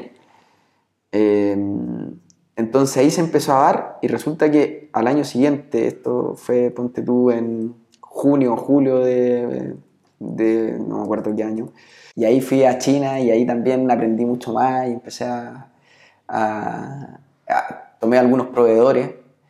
Em, y ahí después ya se hizo mucho más fácil, tomamos más marcas, después tomamos licencias de marca y ahí empezamos a crecer un poquito más rápido. Ahí yo creo que empezamos a crecer ya un poquito más, más agresivo. Y en esa feria Cantón, ¿cuál dirías tú que fue el principal aprendizaje? Yo creo que a mí personalmente eh, siempre me ha gustado de que cuando voy a hacer algo, independiente de lo que sea, mientras más preparado y más tiempo le haya dedicado, siento que mejor probabilidad de que me vaya bien voy a tener. Entonces me acuerdo que me tomé en serio el inglés, aprendí a hablar decentemente inglés, que me, me sirvió demasiado hasta el día de hoy, me, o sea, no me peino, o sea, hablo, hablo decente, ¿cachai? Puedo entenderme muy bien con una persona y no tengo problema. Y le entiendo mucho más de lo que hablo, pero puedo hablar eh, decentemente con una persona. Em, y el haber conocido la experiencia de, de, o sea, el haber tenido la experiencia de darme cuenta que la feria de Cantón sí hay, mucho, hay mucha fábrica, pero también hay mucho trader. Y ahí después uno con el tiempo lo va eh, aprendiendo y se dando cuenta y que en el fondo, o sea, yo creo que lo más valioso es que uno, yo al menos me di cuenta de que uno, porque uno cuando vaya piensa que todo lo que ve puede ser una oportunidad de negocio. O sea, es que tenía una cantidad de stand y de, gente exhibiendo productos que tú todo lo que ves piensas que puede ser una oportunidad para venderlo. Entonces, yo creo que lo que, lo que más me sirvió fue a, obviamente, tomé algunos contactos que después me sirvieron, pero me sirvió a, a plantarme y decir, chuta, mi presupuesto es limitado, tengo que tener hay un costo oportunidad este presupuesto y tengo que invertirlo de la manera más inteligente para que el negocio siga creciendo y no retroceder. Si bien es cierto, claro, uno muchas veces se equivoca en hacer importaciones o en, hacer, eh, en, tener ciertos tipos de productos que salen mucho más lento de lo que uno creía, que al final, claro, entre comillas, eh, de repente puedes perder lucas, pero igual tienes un aprendizaje. Pero lo ideal es que uno siempre invierta en donde uno va a tener un retorno mucho más rápido y te quedas con el proceso de aprendizaje de haber vivido em, esa experiencia de vender esos productos y haber ganado el dinero suficiente para poder después comprar más productos, ¿cachai? Entonces yo creo que eso fue como lo que más me dejó que a, poder controlarme y decir, no, sé que en verdad esto puede ser una buena oportunidad de negocio, pero no está dentro de mi línea, no está dentro de mi de mi cartelera de clientes em, y tengo que enfocarme solo en lo que estoy haciendo, que es tenis en ese momento. Así que no, y después, claro, tomé otros contactos de, de, porque al final pasáis por tantos stands que te dan la típica tarjetita y te, mandan, te dan la información y después te mandan el correo ellos al tiempo. Gracias por haber visitado el stand, por haber compartido con nosotros. Y siempre se sacan una fotito. La fotito contigo y al tiempo después me sirvieron otros proveedores para traer otras cosas que las traía ya como vendidas. Entonces como que eh, en eso me sirvió. Pero... Pero... Así en, lo que fue como más al 100% en, en tener la, la, mesura en qué comprar. Y en ese momento decidir no comprar porque en el fondo no... A ese momento, porque al final muchas veces importar para que te sirva tiene que ser asociado a volumen. Entonces tú no podéis traer 5 de una cosa, 6 de otra cosa. O sea, te van a comer los costos operacionales que van asociados a la importación. Entonces, de repente, yo creo que lo más importante, y, y que siempre lo he dicho en los negocios, es saber tener el timing perfecto de cuándo es la oportunidad en la que uno tiene que hacer lo que tiene que hacer. Y eso sirve para todas, cosas, para todas las cosas en la vida. Entonces, ese, ese timing cada cual sabe cuál es. O sea, y el timing de uno no es el timing de otro, así como la oportunidad de uno no es la oportunidad de otro. Entonces, yo creo que eso lo logré identificar y en el fondo fue, fue bueno no, quizás en ese momento no haber comprado de inmediato ni, ni, ni, ni habernos, o sea, no haberme arrebatado en, en, querer invertir las luquitas que habían en, en otras cosas que quizás no nos hubieran servido mucho. ¿En qué minuto creaste tu empresa? ¿Mucho antes de tu primera importación? Sí, sí, antes. Mi hermano me prestó su, como yo estaba estudiando y tenía beca, yo no podía aparecer en servicio de impuesto interno. Entonces le, le, tuve que pedir a mi hermano que, que él ya había salido de la U y él abrió giro como persona natural. Y ahí él, me, prestó su root y ahí empezamos a, vender y se boleteaba de repente, se facturaba como bien. Y la típica que en el fondo uno, uno trata de hacer cuando, cuando está empezando y no tiene mucho conocimiento es ojalá pagar lo menos posible de IVA, tener el menos movimiento posible, eh, porque así en el fondo voy a, tener, voy a ganar más lucas o voy a tener eh, más lucas dentro del negocio. Consejo, no, no hagan eso, o sea, siempre lo mejor a la larga va a ser hacer las cosas bien, porque en el fondo eso es lo que a uno le da la posibilidad el día de mañana de poder crecer de mejor manera y ser un poquito más sólido. O sea, obviamente yo no lo sabía, pero fue así. ¿Y en, ¿Y en, qué minuto te diste cuenta que tenías que hacerlo bien y cómo te diste cuenta? Porque en el... Bueno, hasta aquí me va a pasar un, un tiempo más, pero cuando ya empezó lo del... Vino el boom del pádel en el 2020, que fue la pandemia, yo seguía con el root de mi hermano. No, ten, ya había, ya había tenido, el, había creado Surteni SPA y funcionaba con el root de mi hermano, tenía Surten SPA y yo también tenía inicio de actividades como Nicolás Iraira. Y ya tenía un volumen un poquito más, más, más grande de venta y decidimos poner un club eh, eh, con el SEA Baislas, el Benja y la Michi y yo en Concepción. Y ahí importamos cancha y tomamos la distribución de Nox, que, es una marca que, es especialista de pádel y en el marzo, abril del 2020, con la pandemia, me cae el servicio de impuesto interno. Pero por mí como persona natural. Porque tenía completamente todo desordenado. Y había mandado, había, en el 2019 había comprado igual una buena cantidad de lucas al extranjero. No sé, ponte tú eran, había comprado, había mandado provisiones por, no sé, 800 mil dólares, 900 mil dólares y me cayó el servicio impuesto interno. Así. Porque eran compras que las hacías tú como persona natural. Y yo no las, no la, no las eh, declaraba como importación, las declaraba como eh, uso personal y que mandaba. Entonces, servicio impuesto interno me. Oye, pero. Eh, ¿Por qué estáis mandando plata? ¿Qué negocios tienes afuera que están mandando plata al exterior? Chucha, y tu, tuve que hacer todo un cuento de mutuos, de, tuve que pagar no, fue, de verdad se, uno la pasa mal cuando pasan esas cosas. Y ahí yo dije, ya, de aquí para adelante hay que hacer las cosas bien, hay que funcionar bien. Si en ese tiempo ya había decidido que, que, que, que el, el, me iba a dedicar el 2018, había, no, a principio del 2019 había decidido que me iba a dedicar al negocio y que no iba a ejercer lo que había estudiado. Y ahí en ese tiempo cuando pasó eso del servicio impuesto interno, yo dije, ya, allí si vamos a hacer el negocio, si si vamos a tratar de, de, de, de hacer que esto funcione, eh, hay que tratar de hacerlo bien y hacerlo de una manera que el día de mañana no nos perjudique. ¿Y cómo fue lo del servicio impuesto interno? ¿Llegó directamente una a tu notificación, casa? No, llega una notificación. ¿Notificación? ¿Te llegó un, una sí, carta? Te llega, un correo al, al, contador, a ti, y ahí te dicen, oye, necesitamos que eh, justifique estos montos de cómo... Primero, ¿de dónde tú sacaste estos montos? Yo al principio se me, se me, olvidó nombrar a una persona que es muy importante en toda esta historia, que se, se, me fue, que se llama Luis Carrasco. Él bueno, no sé si él quiere salir, pero, pero bueno, Luchito a mí me ayudó mucho en, todo el proceso de, desde que empecé a importar hasta unos dos años atrás, que él me ayudaba, me prestaba un poquito, me prestaba plata y por la buena onda y me ayudaba y, y, y yo no, no tenía nada, no sacaba nada de los bancos me conseguía por aquí una persona, el Luchito me prestaba, después otro amigo me prestaba un poco, y yo le devolvía después a, una, sobre una cierta cantidad de meses y le pagaba un, un, interés, ¿cachai?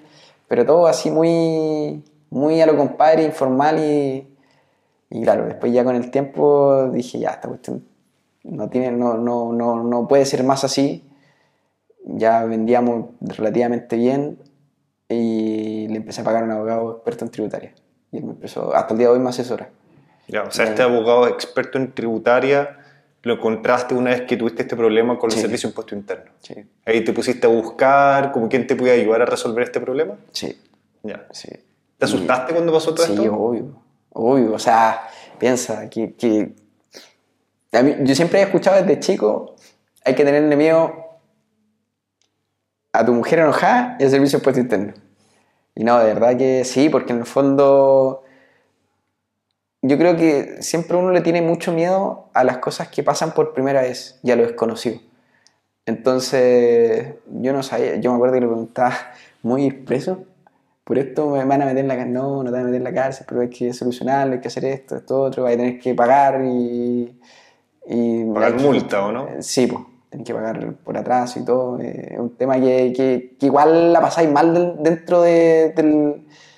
Que al final yo creo que es bueno que te pase, porque al final le tomáis real conciencia y aprendí, porque es mejor que te pase, yo agradezco que me haya pasado en ese momento, a que quizá hoy en día, porque hoy en día ya está todo ordenado, que me pasara hoy en día que serían cantidades mucho más grandes, entonces yo creo que el momento en el que te pasa es el ideal para uno aprender, y uno tratar de, de decir, ok, me pasó, yo no tenía idea de, de- de- cómo funcionar con con un negocio, es entendible, pero ya no me puede volver a pasar de nuevo.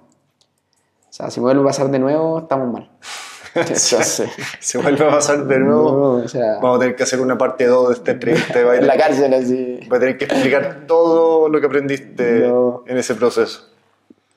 Y, y ahí le, le tomé respeto y hoy en día, claro, después uno va descubriendo que, que claro, la posibilidad que uno tiene cuando puede apalancarse del banco eh, es lo, lo más sano y rápido para poder crecer. Mm, Y tranquilo, Claro. porque al final está todo respaldado, ¿cachai? Entonces tú me dijiste que partiste con el root de tu hermano. Sí. Para entender bien en qué momento partiste con el root de tu hermano. Antes de tener esta tienda que te habían pasado. Fue como en el mismo tiempo, más o menos. Es que lo que pasa es que mi hermano, cuando empezamos, para poder comprar, le dio inicio a actividades. Pero después el root casi no lo ocupábamos. Era como todo venta. Era Ya. todo informal. O sea, para, para las primeras compras que tú le hiciste a este proveedor que tú tenías ahí. Boleta, era todo. Claro, pero ahí, ahí ya tenían este root de tu hermano, pero... De repente, sí, cuando nos acordábamos, comprábamos con factura, de repente, no, boleta nomás, Ya. después ya tuvimos otros proveedores y no, boleta no, nomás, ya, factura, me- como que no entendíamos bien. Y en ese tiempo, claro, uno buscaba no pagar IVA, o sea, eh, Claro. eh, no, sí, puta, dame boleta nomás, mejor así. Y como no me pedían boleta cuando vendía, pues como me conocían, entonces no, no, ¿cachai? No boleteaba, no. O, Era todo, todo informal, todo... o sea, cuando pasó esto el servicio impuesto interno fue cuando ya armaste tu empresa. Sí, ahí ya facturábamos y boleteábamos más. Pero después de eso ya nosotros dijimos, no, de aquí para adelante todo, todo en orden, tratando de hacerlo lo mejor posible y, y hasta el día de hoy estamos en, esa, en, esa misma, en ese mismo camino porque al final la oportunidad y posibilidades que te abre, de verdad que eh, si lo haces bien y cuidadosamente, podéis crecer mucho más rápido. Y ahí le pusiste, ¿cómo a tu empresa? Eh, Surten y SPA. Surtenis SPA. Perfecto. Sí. ¿Y por qué hiciste una SPA? No me acuerdo, fue porque me lo recomendaron. Ya. Eh, me recomendaron, no, para tu tipo de empresa es mejor una SPA. Bueno, en general yo te diría que hoy día la princi- principal recomendación es eso.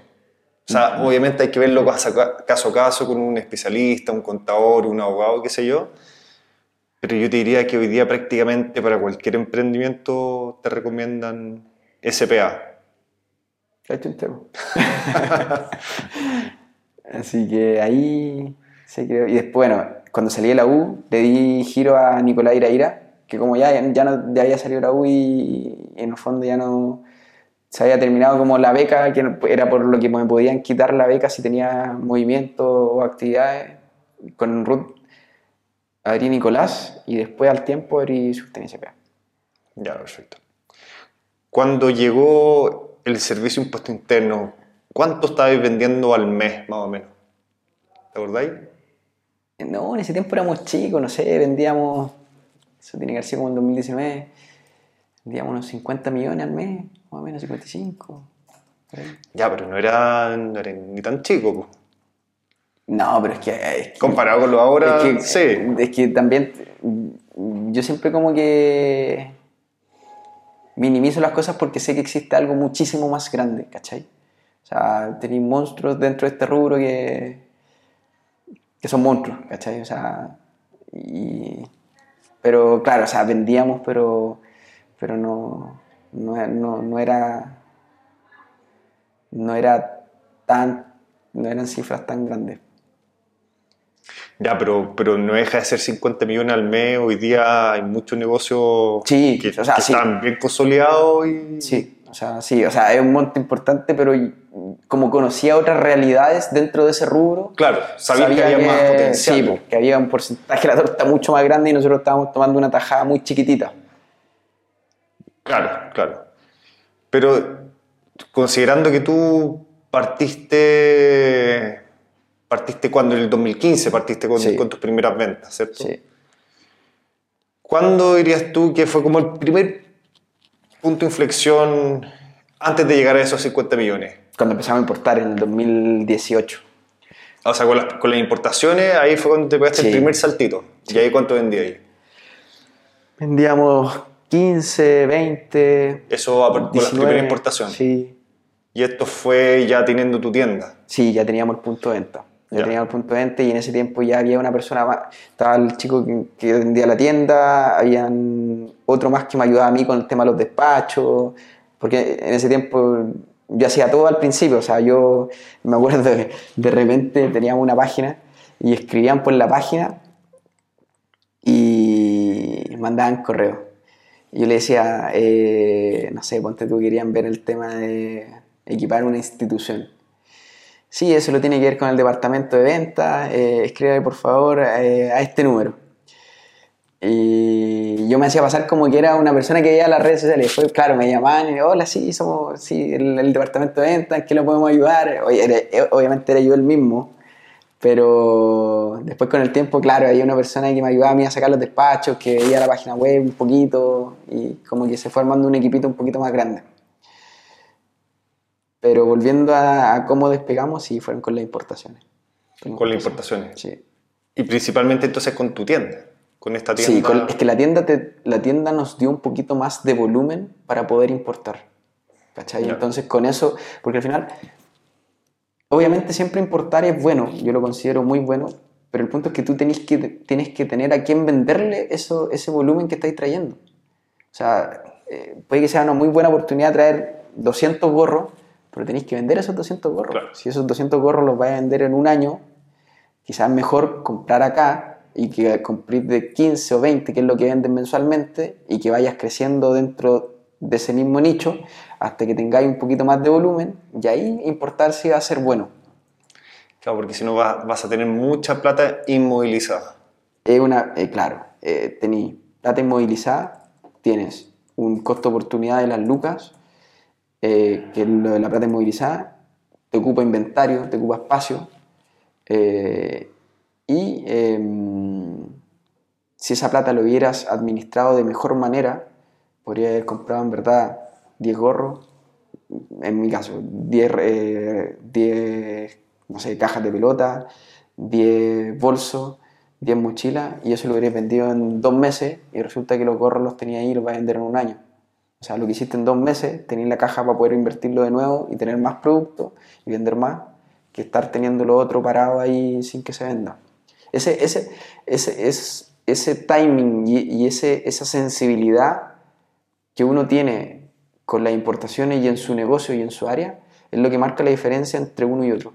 Mientras más desarrollado uno tenga ese, esa- ese timing y esa, esa sensibilidad en, ok, yo sé cuánto es la torta, la torta es de 10 tajadas, yo este año me proyecto a vender 3 tajadas de la torta, importo esas 3 tajadas y probablemente voy a andar ahí cerca, si lo vendo antes mejor, me fue mejor de lo esperado, pero sabes que vas a estar en algo dentro de un margen seguro.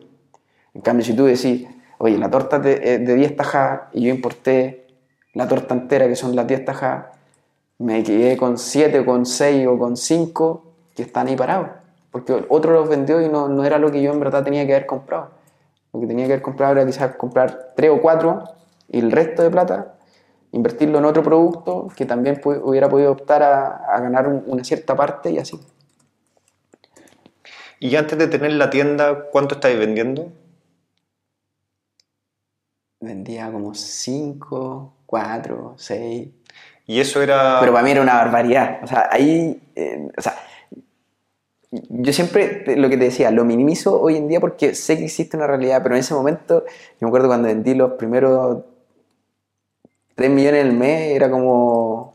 No puedo creerlo. O sea, vendí 3 millones no, no entiendo cómo. O sea, es, es una locura. Es, es algo que, que, que no, no lo lograba entender. Y cuando tú vendés, por ejemplo, 3 millones al mes, ¿cuánta plata te queda para el bolsillo? Porque esa es la gran pregunta que tienen todos los emprendedores, ¿cierto? Que, Tomando en cuenta, obviamente, que en esta época no tenía ahí empresa, el tema de la Claro, boleta. queda mucho más, claro, queda, Claro. que- queda mucho más, el margen es mucho más grande, pero después, en la medida que uno va creciendo, el margen de hecho es mucho menor, pero uno tiene más volumen. Claro. Entonces, claro, me, me quedan sus buenas lucas. De hecho, hoy en día me da risa porque yo le digo a, los mayoristas, tú ganas más plata que yo vendiendo este producto. Pero claro, la diferencia es que él vende 50 y nosotros vendemos 1000. Entonces, al final ganamos por el volumen y el margen de, de él es así y el margen de nosotros es así versus lo que nos queda. Pero la diferencia es que nosotros de ese producto vendemos muchísimos más. Entonces, apostamos al volumen. Y nuestras tiendas venden a cliente final en donde nosotros, y los e-commerce, Claro. eh, donde tenemos un margen un poquito mayor. Pero de- esos 3 millones, por ejemplo, ¿te quedan un millón y medio al bolsillo? Un poco No, menos la mitad? menos. No, ponte tú, me queda Un tercio. un millón, sí. Un millón. Un millón me queda para mí, para el bolsillo. Ya. Eh, de- Descontando todo lo que en ese. Claro. Que mi costo operacional en ese tiempo era nulo, o sea, era todo ganancia prácticamente. Claro, era el La benzina, el, el moverme, que un cabro que me ayudara, eh, el tiempo mío, ponte tú, y sería. Ya, pero, pero muy buena plata. Probablemente, Sí, o sea, era, por eso yo no lo creía, o sea, probablemente si, hubiese, si, tuviese ahí em- si tuvieses empleado, como ingeniero civil incluso, sí. quizás no, no habrías ganado más no, que al eso en principio, no, no, o sea, en ese tiempo no. No, y en ese tiempo estaba estudiando más encima. Claro, más encima estás estudiando, o sea... Pero igual ya hacía clases, entonces haciendo clases igual ya me ganaba su- sus buenas luquitas, pero claro, yo entendía que era mucho más simple ganarse las lucas vendiendo productos, que al final era llegar, pum, o llegar, preparar, despachar, que, que obviamente, claro, hacer clases me encantaba y en verdad siempre me, gustó me ha gustado mucho el tenis, pero lo otro era más fácil y, era hay, más simple. Y hay un tema muy importante, que la venta de productos es mucho más escalable, porque lo otro, cuando tú haces clases, todo Hay depende de tu cuerpo, Exacto. de tu hora, hombre. O sea, tú no te puedes multiplicar por 10, pero cuando tú vendes cosas, tú te puedes multiplicar por 10, por 100, por 1000 y por más. De- depende, no, no hay techo. Depende de ti hasta dónde tú quieras llegar. Eso también yo en un momento lo tuve súper claro a, a la hora de, de- de ponerlo en la balanza. Y en un momento yo me planteé cuando ya estaba haciendo, me acuerdo que un, un- esto fue como en febrero del 2017, eh, ya había pasado casi toda la temporada haciendo clases y jugando torneos y todo, y me vino, sufrí de cálculos renales. Y cuando llegué a la clínica, bueno, el doctor me dice que era por falta de... de- Hay varios motivos por los cuales obviamente después cuando te estudian el, el, el- el cálculo, eh, pero era como por, por falta de exceso de calcio creo que era y falta de hidratación. Y como que me decía que mi cuerpo lo estaba forzando mucho. Y era, obviamente si estaba 10 horas al día haciendo clases bajo el sol, igual es duro. Y dije, ya, en verdad, pucha, aquí no me veo haciendo esto hasta los 60, o sea, va a ser muy duro. Entonces dije, ya, en verdad quizás está mejor dedicarle quizás un poquito más a la venta, quizás algo puede pasar o puede resultar eh, y hay que probar. Entonces, volviendo a esta época en las, en- cuando vendías 3 millones, esa era la época en la cual tú viajabas como a los No, campeonatos. ahí, ya- ahí ya vendía más. Ahí ya sí, porque ahí ya había comprado el furgón. po. O sea, cuando tú vendías 3 millones, era, era cuando al- tú vendías en la maleta de tu auto No, ahí- afuera del club. Al principio, el primer año, eh, de- los primeros meses vendía 3, 4, 5 millones. Después, ya cuando tenía el furgoncito y tenía la, abría la maleta del auto, ya vendía, no sé, 15, 20, 25. Ah, entonces, esa época era ya cuando hacías importaciones. Eh, sí, pues ya estaba importando Ya. algunas cosas. Ya, perfecto. Y después, claro, cuando empezaron a la- llegar las primeras cargas y las otras cargas, como que el número igual creció al tiro, no sé, de 20 a 35, a 32 y así. Había meses que vendíamos, no sé, un poquito más y después otro mes bajaba un poquito, después no llegaban cargas, se vendía más, después bajaba un poquito, después ya no llegaban más cargas, o no llegaban cargas en un mes, o en otro mes y en otro mes y se mantenía más parejo pero sí las importaciones nos ayudaron a, a poder vender más cantidad.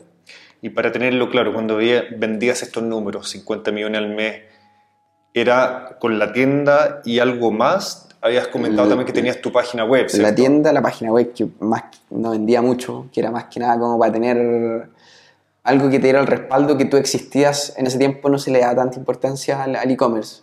Según yo, el e-commerce se hizo trascendental en la pandemia, obviamente. Sí. El que no tenía un buen e-commerce en la pandemia o no tenía e-commerce, no, hoy en día no, no, pucha, no, no existí mucho si no tenía un buen e-commerce o un e-commerce al menos que, Claro. que cumpla.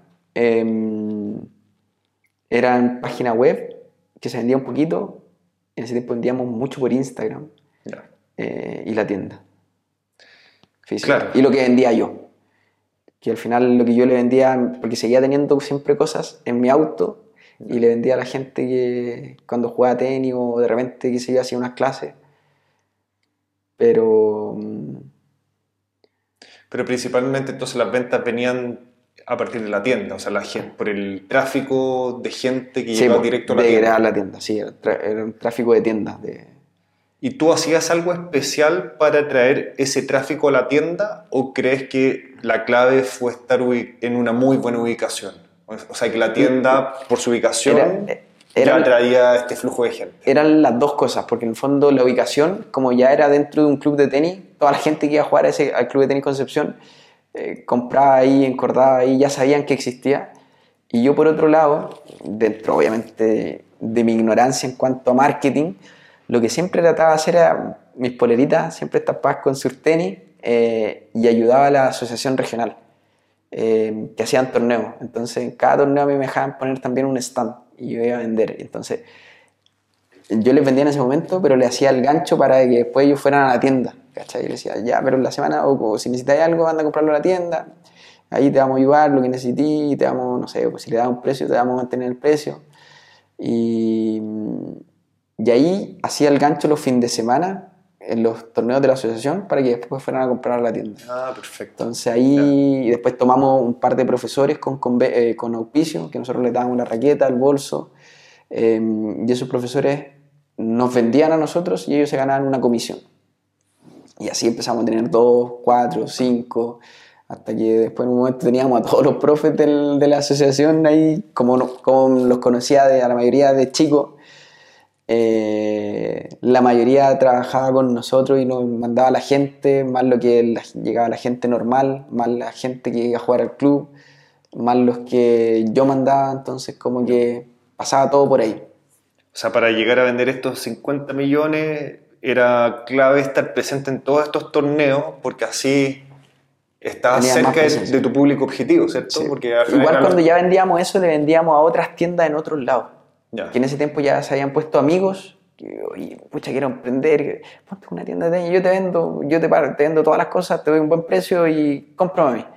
Y no sé, pues teníamos al Dani Valenzuela que estaba en Puerto Vara y al Pablo Alvarado que estaba en Quilpué. Y ellos hacían clases. El, el- el Dani no, el Dani trabaja, él, él es, es tecnólogo eh, y el Pablo era profe de tenis.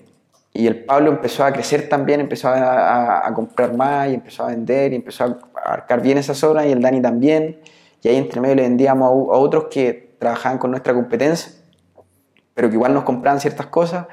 Y ahí empezaba a armar la red de contacto también que se generaba cuando íbamos a vender a los torneos de afuera. Claro. Entonces los profes también de otros lados nos pedían, más las tienditas que habían, más los clubes, y ahí se empezó a armar una red bien eh, importante para poder vender o sea, porque vender eso en una tienda es duro, o sea, tendríais que estar en una tienda muy bien ubicada, en un mall con, con harto stock, em, pero teníamos una red, como los conocía la mayoría de, chicos, eh, esa red era fácil de, de, llegar. Claro, entonces te diste cuenta que, que, para crecer necesariamente tenías que construir una red de distribución, de distribuidores. Sí, y en un momento, bueno, esto fue en el 2019, más o menos nosotros tuvimos que decidir si queríamos ser como venta un, B2C o un B2B. Y ahí nosotros dijimos, no, vamos a ir por, por un, un B2B, que en el fondo ahí estamos apostando volumen a poder, el, mayorista nos da un poco más de caja y podemos seguir importando y trayendo más marcas eh, porque tenemos el, el, el, catch, ¿cachai? De repente con el cliente final, claro, sí se gana un poquito más de margen, se tiene más margen, pero, pero tenéis que tener una estructura diferente, que es tener más tiendas o tener más puntos de, de venta importantes para poder mover ese volumen, ¿cachai? Mm. Que son dos modelos de negocio bien distintos. Y creo que, que le acertamos, porque nuestra competencia se fue más por el B2C y no le funcionó mucho. Y nosotros nos fuimos a tomar a todos los mayoristas y todos los mayoristas, como funcionábamos bien, yo, yo como despaché dos años por, mayormente por un encargo, me sabía cada punto cuánto tiempo se demoraba. Entonces yo le decía, no, para allá se demora un día, acá se demora dos días, acá si lo mandamos en un sobre te sale, nos sale a nosotros, no sé, 1.500 pesos, y en un sobre te cae hasta un rollo. Entonces como que todo ese conocimiento se los traspasaba y aparte nosotros no hacían descuentos. Hasta el día de hoy no hacen descuentos por, porque siempre hemos operado con ellos. Entonces, no, mira aquí el descuento, si, si vas a esta zona te va a salir más barato, si de repente tú vendí algo que lo vendí, tú estás ahí en, no sé, en Curicó y lo vendiste en Santa Cruz a algún alumno o algún conocido, nosotros te lo despachamos directo a Santa Cruz. Oh, ¿en serio? Sí, era como un dropshipping, pero tipo arcaico de, ese tiempo, hasta el día de hoy lo hacemos. Y que en ese tiempo ni sabíamos que era como un, modelo así. Y nosotros les despachábamos, de repente vendían a otras ciudades, les despachábamos el producto directo y le poníamos que era el nombre de él. Después un amigo tenía una tienda que era el, en ese tiempo se llamaba el Buen del Tenis y cuando él despachaba y vendía a otro lado, para que no saliera que nosotros lo despachamos, le poníamos una etiquetita de él. Le poníamos la etiqueta del el buen del tenis, se la poníamos y el despacho salía a nuestra bodega, pero como si lo hubiera vendido él. ¿Cachai? Y, así empezaron a correrse la voz también los, los clubes, los profes y, y al final ahí por ese lado marcamos la diferencia en que éramos, teníamos buen stock, teníamos rapidez y eh, éramos responsables. ¿Cachai? Yo estaba siempre encima de lo que estuvieran pidiendo. Yo, yo hacía todas las ventas, mayoristas. Entonces, yo creo que en eso empezamos a, a quizá marcar un poquito la diferencia con las empresas ya grandes existentes. Porque le dábamos lo que ellos querían. Las empresas grandes, hablo de empresas grandes, no sé, en ese tiempo, o sea, que hoy en día igual son, son más grandes un Sparta, un Grillan, un Sparta se te demora igual varios días en despacharte un producto eh, cuando tú compras como mayorista. Entonces nosotros a Sparta le compramos un volumen mucho más, le compramos una cantidad importante, lo llevábamos a nuestra bodega y resulta que estos mayoristas que eran más chicos que nosotros nos terminaban comprando a nosotros que comprando a Sparta. Porque ponte tú, Sparta le hacía un margen, no sé, le da X cantidad de puntos de descuento y nosotros le dábamos, no sé, un 5 puntos menos de descuento que, que Sparta, pero nosotros le dábamos el producto de un día para otro. O sea, el producto se lo enviamos y él tenía el producto al otro día y ganaba la venta y no se le enfriaba ni se le iba. Entonces, si le compraban a Sparta, tenían que comprar un mínimo. Entonces, para comprar el mínimo, de repente no, no le alcanzaba o de repente se demoraba una semana en despachar. Entonces, la venta se le iba. Entonces, nosotros entendimos muy bien eso y después, con el tiempo, eh, lo que yo me preocupé y que fue ya cuando llegó también Eisele, que es mi bolola, que ella sí veía Ella es ingeniero comercial. Ella llegó en el principio del 2021. Y ahí yo creo que también hubo, hubo otro punto de inflexión en donde ya crecimos bastante bien, en que nosotros siendo mucho más chicos que otras empresas grandes funcionábamos mucho mejor en cuanto a, a la dinámica y a la forma que nosotros les presentábamos la información a nuestra gente que nos compraba. Por ejemplo, eh, lo normal es que hasta, hasta hoy en día pasa, ya, imagínate que hay una tienda y esa tienda le quiere comprar a, a una tienda X, no voy a dar nombre, tiene que llamar al vendedor asociado y el vendedor asociado le tiene que dar, pasarle los stock que tiene hoy en día o él tiene que preguntarle, oye, ¿tenéis tal pala o tenéis tal raqueta en stock que necesito comprarla porque tengo un cliente que me la quiere comprar? Y eso, al final, yo entiendo que entendimos que eso muchas veces es tiempo, es que los dos estén conectados al mismo momento, porque tú lo puedes llamar, pero no sabes si te va a responder. Le puedes mandar un mensaje, pero no sabes si te va a responder al tiro y tú puedes estar con el cliente ahí mismo. Entonces, la venta puede enfriarse y si la venta se enfría, la pierdes. Entonces, nosotros qué hicimos? Hicimos algo re simple. Pusimos una persona a cargo del inventario y creamos una carpeta OneDrive. Y en esa carpeta OneDrive la teníamos separado por cada sección, hasta el día de hoy. Y, todo lo que estaba destinado a inventario de mayoreo, aparte de nuestras tiendas, ellos pueden ingresar desde su, desde su celular a ese OneDrive y pueden ver el stock de todas las cosas que están destinadas para la venta de mayorista En tiempo real. en tiempo real. O sea, tiene un desfase en el fondo porque se- como es manual se actualiza todos los días a las 6 y media de la tarde. O sea, en el fondo es lo que ve hoy, es lo que está actualizado a ayer a las 6 y media de la tarde. Entonces, si ve que hay una zapatilla que le están pidiendo el que es una talla, no sé, 9 americano y que son 27 centímetros, ve que hay 5 en stock, le puede ofrecer esa zapatilla probablemente a su alumno y le dice, mira, esta zapatilla está en stock. Y no tiene que llamar al vendedor para que el vendedor le confirme si esa zapatilla está en stock o no. ¿Cachai? Entonces ahí ganáis tiempo y ganáis la venta. Y eso hace que este, esta persona que trabaja con nosotros gane esa venta y nosotros ganamos que él nos compre a nosotros. Claro. Entonces ahí sumáis mayor volumen. Después, ¿qué hicimos? Eh, chuta, de repente no todos son tecnológicos. Hay, hay clientes que son más antiguos y que son más de correo. Creamos una lista de mailing en donde toda esta información, lo mismo esto, le llega todos los días un mailing eh, a cada uno de la gente que trabaja con nosotros con el inventario en PDF para poder verlo desde el celular y si no se te corra la foto y quede todo, esté todo cuadrado y otro inventario en Excel para que ellos lo puedan ver desde el computador. Porque hay gente, hay, hay clientes que se meten desde el computador, ¿cachai? Hay que dar todas las facilidades finalmente. Entonces, mientras más facilidades y más fácil uno le, le- le- le- les haga eh, la compra al cliente final o al mayorista o a la tienda, más ventas va a tener. Claro. Y ahí, ahí se le arregló todo esto. Mi ve- vio todas estas cosas mucho mejor que yo, eh, porque insisto, un, ingeniero comercial, un ingeniero eh, industrial eh, está más preparado para tener un negocio y para ver cosas de un negocio. Yo, o sea, yo sé, puedo saber vender muy bien, pero no me especialicé en ver otras cosas que ellos sí ven, que hoy en día, hasta el día de hoy, seguimos haciendo mejoras. Hay varios ingenieros comerciales dentro de la empresa y se siguen haciendo las cosas que, que en el fondo ellos van viendo y que, y que van haciendo que mejore. Volviendo al- a la venta pura de los 50 millones, ¿cuánto tiempo estuviste más o menos como en ese rango de venta? No, poco. Poco, porque después llegó el pádel y mm, en el pádel por suerte tomamos una marca española, que fue bien chistoso cómo la tomamos. Eh, pero yo no sabía, yo nunca había tomado una paleta de pádel. No sabía jugar pádel, o sea, toda mi vida había jugado tenis y, no- y de hecho siempre la típica del tenis, no, si el pádel es, es para, el, para el que no le gusta el tenis o para el que se le hizo difícil el tenis. Y resulta que de verdad es como una enfermedad, o sea, de verdad que tú te viciás en el pádel y, y lo pasáis tan bien desde el día uno, porque en el tenis, o sea, siendo honesto, una persona aprende, si, si vas a intentar aprender a jugar de adulto, mínimo te va a tomar un año para aprender a jugar decente, en donde tú puedas tener un paleteo, sacar y bolear relativamente decente, muy técnico. El pádel no necesitáis ni siquiera saber tomar bien la paleta para tú pasarlo bien, ¿cachai?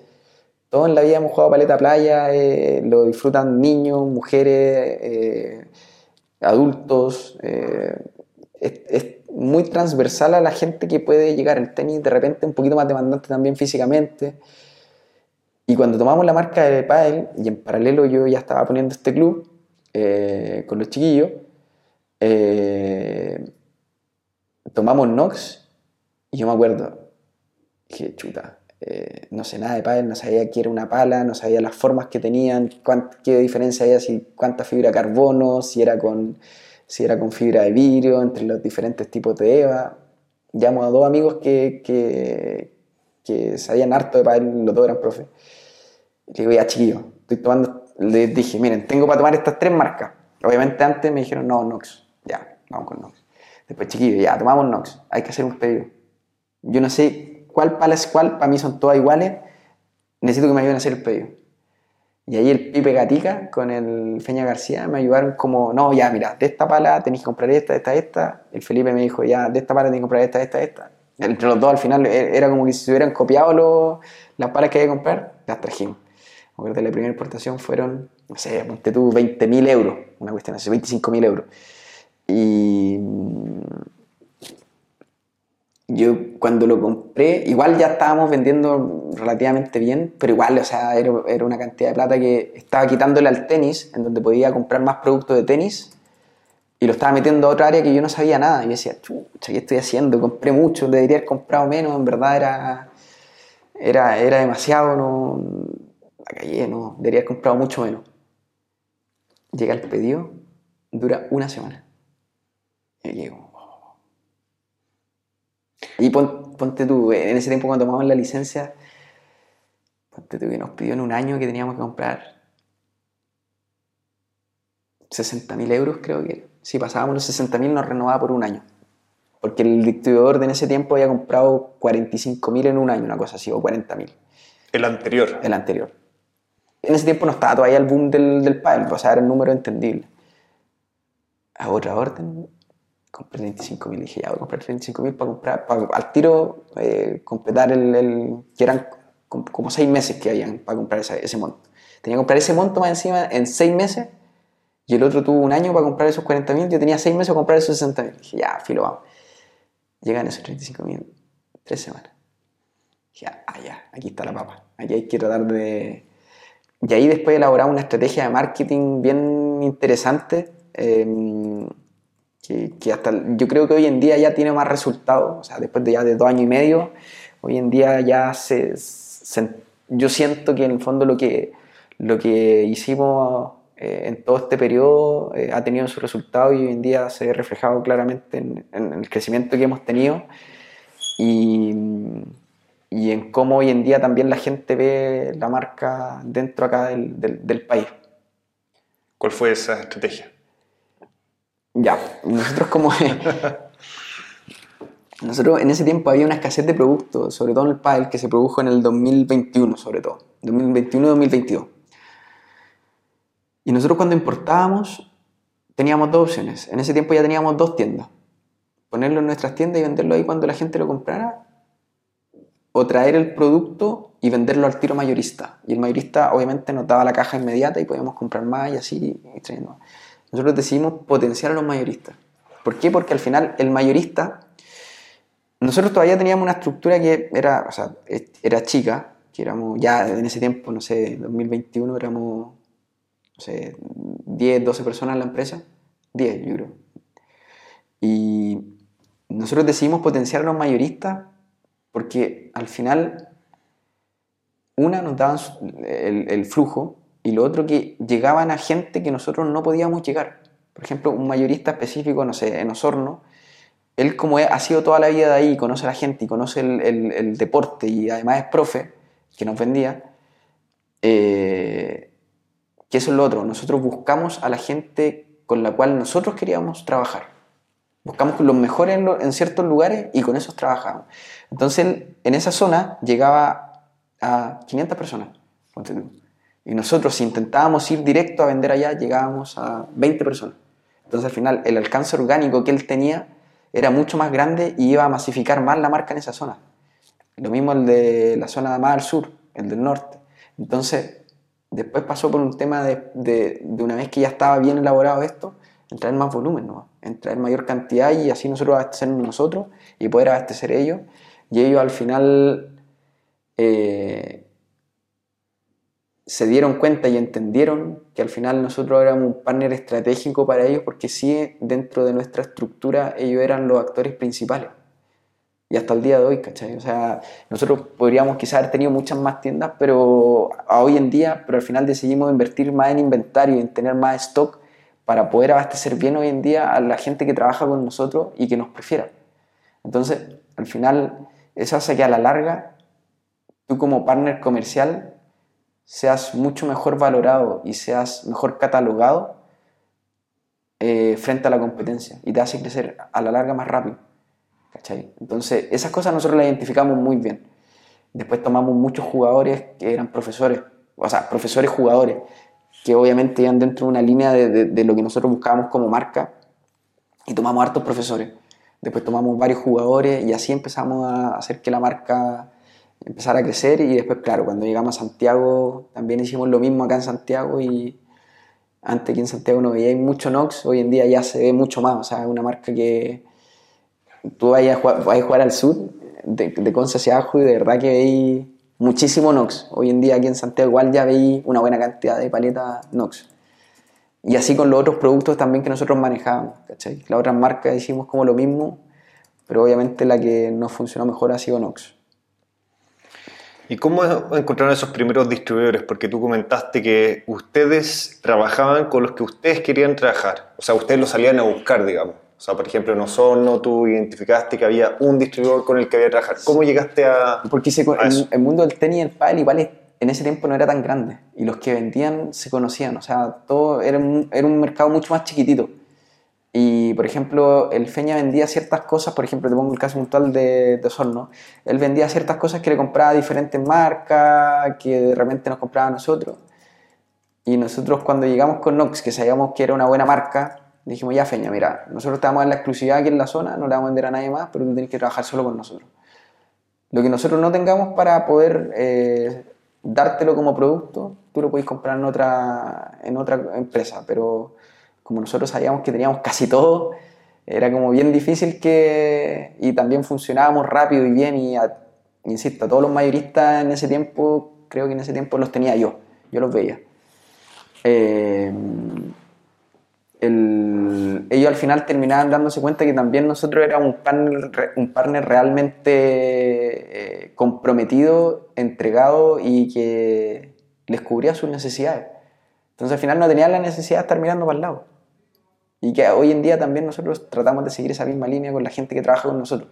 Obviamente ya no hay, eh, en casi muy pocos lados tenemos exclusividad en zona, que en principio para el sur lo tomamos así, pero hoy en día se le vende, obviamente hay un, hay un cierto criterio para crear un nuevo cliente que, que tiene que saber si él tiene una tienda previa, si está en un club o si tiene una tienda grande, y ahí nosotros lo empezamos a vender. No es como que igual aparezca alguien y diga, oye, sabéis que no sé, tengo cierta cantidad de lucas y quiero comprar. Como que filtramos un poquito hoy en día. Claro. Todo esto obviamente lo hacía a la distancia, no es que viajaba a cada una de estas De ciudades. repente sí, de repente iba. De ¿Sí? repente hacía gira y iba, sí. De repente. Sí, de repente pero iba. no, no con todo. No, no con todo. Pero sí de repente aparecía, iba y para saber cómo estaban, para juntarme con ellos, para conversar, ¿cachai? ¿Y hoy día cuántos distribuidores así tienes? Nuestra cartelera de clientes hoy en día son como 270 mayoristas. 270 mayoristas. Sí. Eh, obviamente esos 270 harán 120, 140 que compran todas las semanas y otros que son más inactivos. Hay unos mucho más activos y otros más inactivos. ¿Y tu negocio mayorista versus tu negocio directo, o sea, directo al consumidor final? ¿Cuál es la proporción? 82, 18. Mira qué específico. 80, sí, porque hoy día tenemos, tenemos la, podemos medirlo hoy en día. Nada de 80-20, 82-18. Sí, pero igual queremos crecer en ciertas zonas un poquito.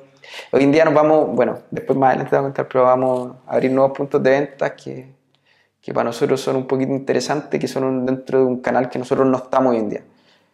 Que hoy en día nosotros estamos muy insertos en el canal que es eh, el de club, el, el el el del deportista que está 100% ligado al deporte. En, en pro shops, en tiendas de clubes, en, en tiendas técnicas de, de pádel, pero no estamos muy metidos en mall, que es un cliente más eh, ocasional o, o- o- o un cliente que, que va como de pasada, ve que hay productos de, de- de tal deporte y los compra, ¿cachai? Que no es tan, muchas veces tan técnico, que ahí no tenemos mucha presencia y que queremos ingresar ahí también para, para, ver, o sea, para ver qué pasa. Sea, Claro. Entonces, de ese 18% que es directo al cliente final, eso sería repartido entre tu tienda online y tus tiendas físicas. Sí, Hoy día tienen dos tiendas físicas. tenemos cinco. ¿Cinco? Ah, ya. Tenemos Yo cinco. me había quedado en que tenían dos. No, no, hoy en día tenemos cinco Crecieron. y vamos a poner dos más. Ya. Y el e-commerce, que el e-commerce ahora también lo estamos, lo estamos haciendo una página nueva con, de Kikas. em, que ya esta página sí va a correr bien y va a funcionar bien, que, que la que teníamos era la que teníamos hace 6 años atrás, 7 Ya. años atrás. Y bueno, también estamos integrando un, un ERP nuevo, que eh, NetSuite, que es de Oracle. También estamos haciendo una plataforma B2B para los mayoristas, que ellos van a tener, va a ser como una página web, donde ellos van a poder comprar y van a tener sus precios y, y van a poder emitir su- su- sus compras eh, directamente y un- después un vendedor se las va obviamente a, a revisar, a procesar, van a tener su factura en línea, su histórico de compra, van a tener acceso a carpetas donde ellos van a poder ver las fotos para, para usarlas en cuanto a, a marketing o a página web, lo que necesiten. Como que somos al final eh, más de lo, de lo mismo que te había mencionado antes, que son mejoras que al final yo considero que eso es lo, eso es lo, lo, lo, lo, lo interesante y lo motivador de este rubro, o sea, o al menos de este negocio que, que yo lo veo, que uno siempre tiene que estar en continuas mejoras. Siempre hay oportunidades de mejora. Y mientras tú estés haciendo más continuas mejoras y estés tratando de aprender constantemente, van a haber mayor cantidad de oportunidades. O vas a tener la posibilidad de tú poder detectar más fácil nuevas oportunidades. Porque al final muchos dicen, no, es que tuvo suerte. Yo creo que muchas veces uno puede tener suerte, pero la suerte sirve en casos muy puntuales y aislados. Después ya depende de uno. Depende de- del equipo, depende de las personas que conforman el equipo, depende de, de- de- de- de qué tan comprometido se esté con lo que se esté haciendo. Entonces, yo creo que una persona o un equipo capacitado o que está atento a, a- a cualquier cosa tiene una mayor probabilidad de oportunidad y por ende tiene una mayor probabilidad de, de, no sé si éxito, pero de que le vaya un poquito mejor. Entonces, el negocio explotó cuando tú llegaste al mundo del pádel. Sí, sí porque estaba todo el boom de- del pádel. Claro. Estaba- Pero ¿cómo fue exactamente eso? O sea, si bien con la pandemia mucha gente empezó a jugar pádel, era de los pocos deportes que se permitía jugar en ese minuto Sí. por las restricciones de lo- los aforos y un montón de cosas más, ¿cierto? Pero ¿qué pasó que tú dijiste, aquí, por este camino me tengo que ir? Alguien te dijo, oye Nico, ¿por qué no, no pruebas con el pádel? Yo quería poner canchas de pádel hace mucho tiempo, pero cuando pusimos el club, resulta que nosotros teníamos un, un- retorno asociado al club que era como de dos años y medio, lo tuvimos como en un año. Porque la, la ocupación, la tasa de ocupación del club en un momento era de, no bajaba de 85-90%. Cuando estaba esto de la pandemia, el club estaba lleno todo el día. Creo que lo único libre eran de repente horarios de almuerzo, puede ser 2 a 3 de- y eso. Entonces dije, ya aquí está pasando que mucha gente está jugando, los productos que nosotros traemos los vendemos dos semanas y están todos vendidos. Aquí está pasando un fenómeno, un fenómeno bien importante. Y ahí yo también tuve que ser, tuve que tomar la decisión si o seguíamos poniendo más clubes o le dedicaba de lleno todo, porque al final la caja, o sea, el- el- las lucas que uno tiene o que se puede apalancar son limitados. O sea, obviamente no, no tenía una cantidad de, no de que sea un jeque, pero había que decidir a qué se le metían las lucas. ¿Más Y- clubes o más productos? o más producto. Y al final asocié la rentabilidad nomás que tiene y la escalabilidad que tiene cada uno y obviamente la venta de productos. Porque al final va a llegar un momento en que, claro, hoy en día los clubes ya hay una... En ese tiempo eh, la oferta era inferior a la demanda que había. Por eso los clubes estaban todos llenos. Pero yo sabía que en un momento, claro, los clubes también iban así, pero en un momento la cantidad de oferta iba a ser igual a la demanda y los clubes se iban a estancar un poco. En cambio, la venta de productos, sobre todo en el país, las palas duran 5 o 6 meses y se rompen. Entonces, la venta de productos siempre va así. Y en el momento que se estanque, al momento que se llegue ya acá, yo, estoy, yo y creo que me, le, le achunté, eh, iba a ser a un nivel en que iba a ser mucho más superior y la, la rentabilidad que tiene esto, porque al final es una misma operación, solo tenéis que ir agrandándote un poco, pero no tanto más. En cambio, acá con los clubes, cada club tiene que ser una operación. Y al tener cada uno una operación, cuesta un poco más controlarlo porque ya, imagínate poner 10 clubes, pero en 10 clubes tienes que tener mínimo 6, 8 personas trabajando. Y esos 8 clubes te van a mover el volumen que quizás mueve hoy en día este mismo negocio que tenéis 30 personas o 32, pero acá lo voy a tener que mover con 80 personas. Y este acá, en un momento, la, la, la oferta y la demanda se van a igualar y quizá en algún momento, que hoy en día ya está pasando, que hay clubes que tienen lagunas bien grandes de arriendo. Y los que funcionan bien son, obviamente, una cierta cantidad, no todos. Entonces, la utilidad de este negocio va a empezar a bajar. En cambio, en este negocio es muy difícil que baje abruptamente o que se caiga. eh, tiene que pasar algo muy extraño. Entonces veía un mayor potencial, que fue lo mismo que vi cuando tenía que ver si tenía que o seguir haciendo clase o seguir vendiendo. Lo vi acá y dije, la venta es, es mucho más seguro y tenéis más áreas donde crecer, porque el día de mañana, por ejemplo, hoy en día estamos tomando una marca internacional de trail running, estamos tomando una marca de suplementos deportivos. Y hoy en día también estamos creando una marca que se llama Tilki, que es una marca propia de nosotros, eh, que es esa. Pero nosotros para tener estos productos que ya tenemos en las tiendas y tenemos la base de, de- clientes mayoristas, no necesitamos tener eh, mayor, eh, o sea, tener más tiendas, porque esos productos van a ir dentro de la misma tienda, van a ocupar un espacio eh, de una cierta cantidad de metrajes cuadrados que se, puede- se pueden hacer o se pueden incluir dentro de la tienda. Tenemos los furgones y la logística, tenemos el almacenaje, tenemos el recurso humano, tenemos el portafolio de clientes mayoristas a los cuales les podemos vender en una primera instancia y después en el tiempo vamos a tener que ir creciendo con clientes más específicos. Pero tenemos hoy en día una base en la cual nosotros utilizar para poder hacer crecer más esto. ¿Cachai? Cambio, en los clubes también es bueno, pero si lo comparas versus la venta, en lo que estábamos nosotros era más rentable la venta. Por eso al final decidimos la venta. Muy interesante eso, ese análisis de... Porque eran dos negocios muy buenos en paralelo. Como dices tú, al final uno tiene recursos limitados y uno tiene que apostar por el mejor negocio. Uno no puede disparar para todos lados al mismo tiempo. Es que, claro, no tenéis las lucas, o sea, a no ser de que fuera, insisto, fuera un jeque o tuvierais mucha luca, podríais hacer muchas cosas en paralelo, pero aún así van a haber cosas que le van a ir mejor que otras, producto de las oportunidades que uno tenga y el conocimiento que uno tenga en, en- en- en esa área. ¿Cachai?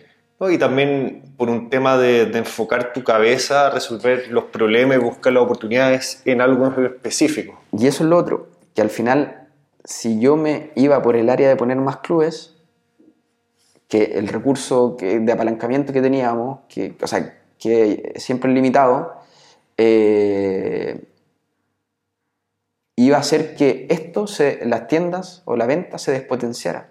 Y nosotros íbamos a estar acá y las lucas le íbamos a meter a clubes, que igual lo iban a generar, quizá menos que en las tiendas, pero nosotros acá íbamos a empezar a bajar. Y el que venía más atrás de nosotros no iba a empezar a pillar y después no iba a pasar. Y el que estaba más arriba de la torta no iba a empezar a comer torta de nosotros y este de acá no iba a empezar a comer más torta de nosotros. Y este negocio lo más probable es que se hubiera empezado los números que tenía a achicar, porque hubiera tenido menos inventario, hubiera tenido eh, menos eh, inversión, hubiera tenido menos capacidad de poder eh, llegar a más lados, ¿cachai? En cambio, lo que hicimos fue potenciar esto para que hoy en día de los que estaban un poco más abajo que nosotros nos alejáramos y del que estaba más arriba que nosotros nos estemos acercando. ¿Cachai? Perfecto, entiendo. Y volviendo a cuando llegaste a Nox, cuéntame un poco acerca de eso. ¿Cómo llegaste a ellos? ¿Por qué elegiste esa marca? Eh, ¿Cómo fue ese proceso? Habían tres marcas que teníamos que decidir.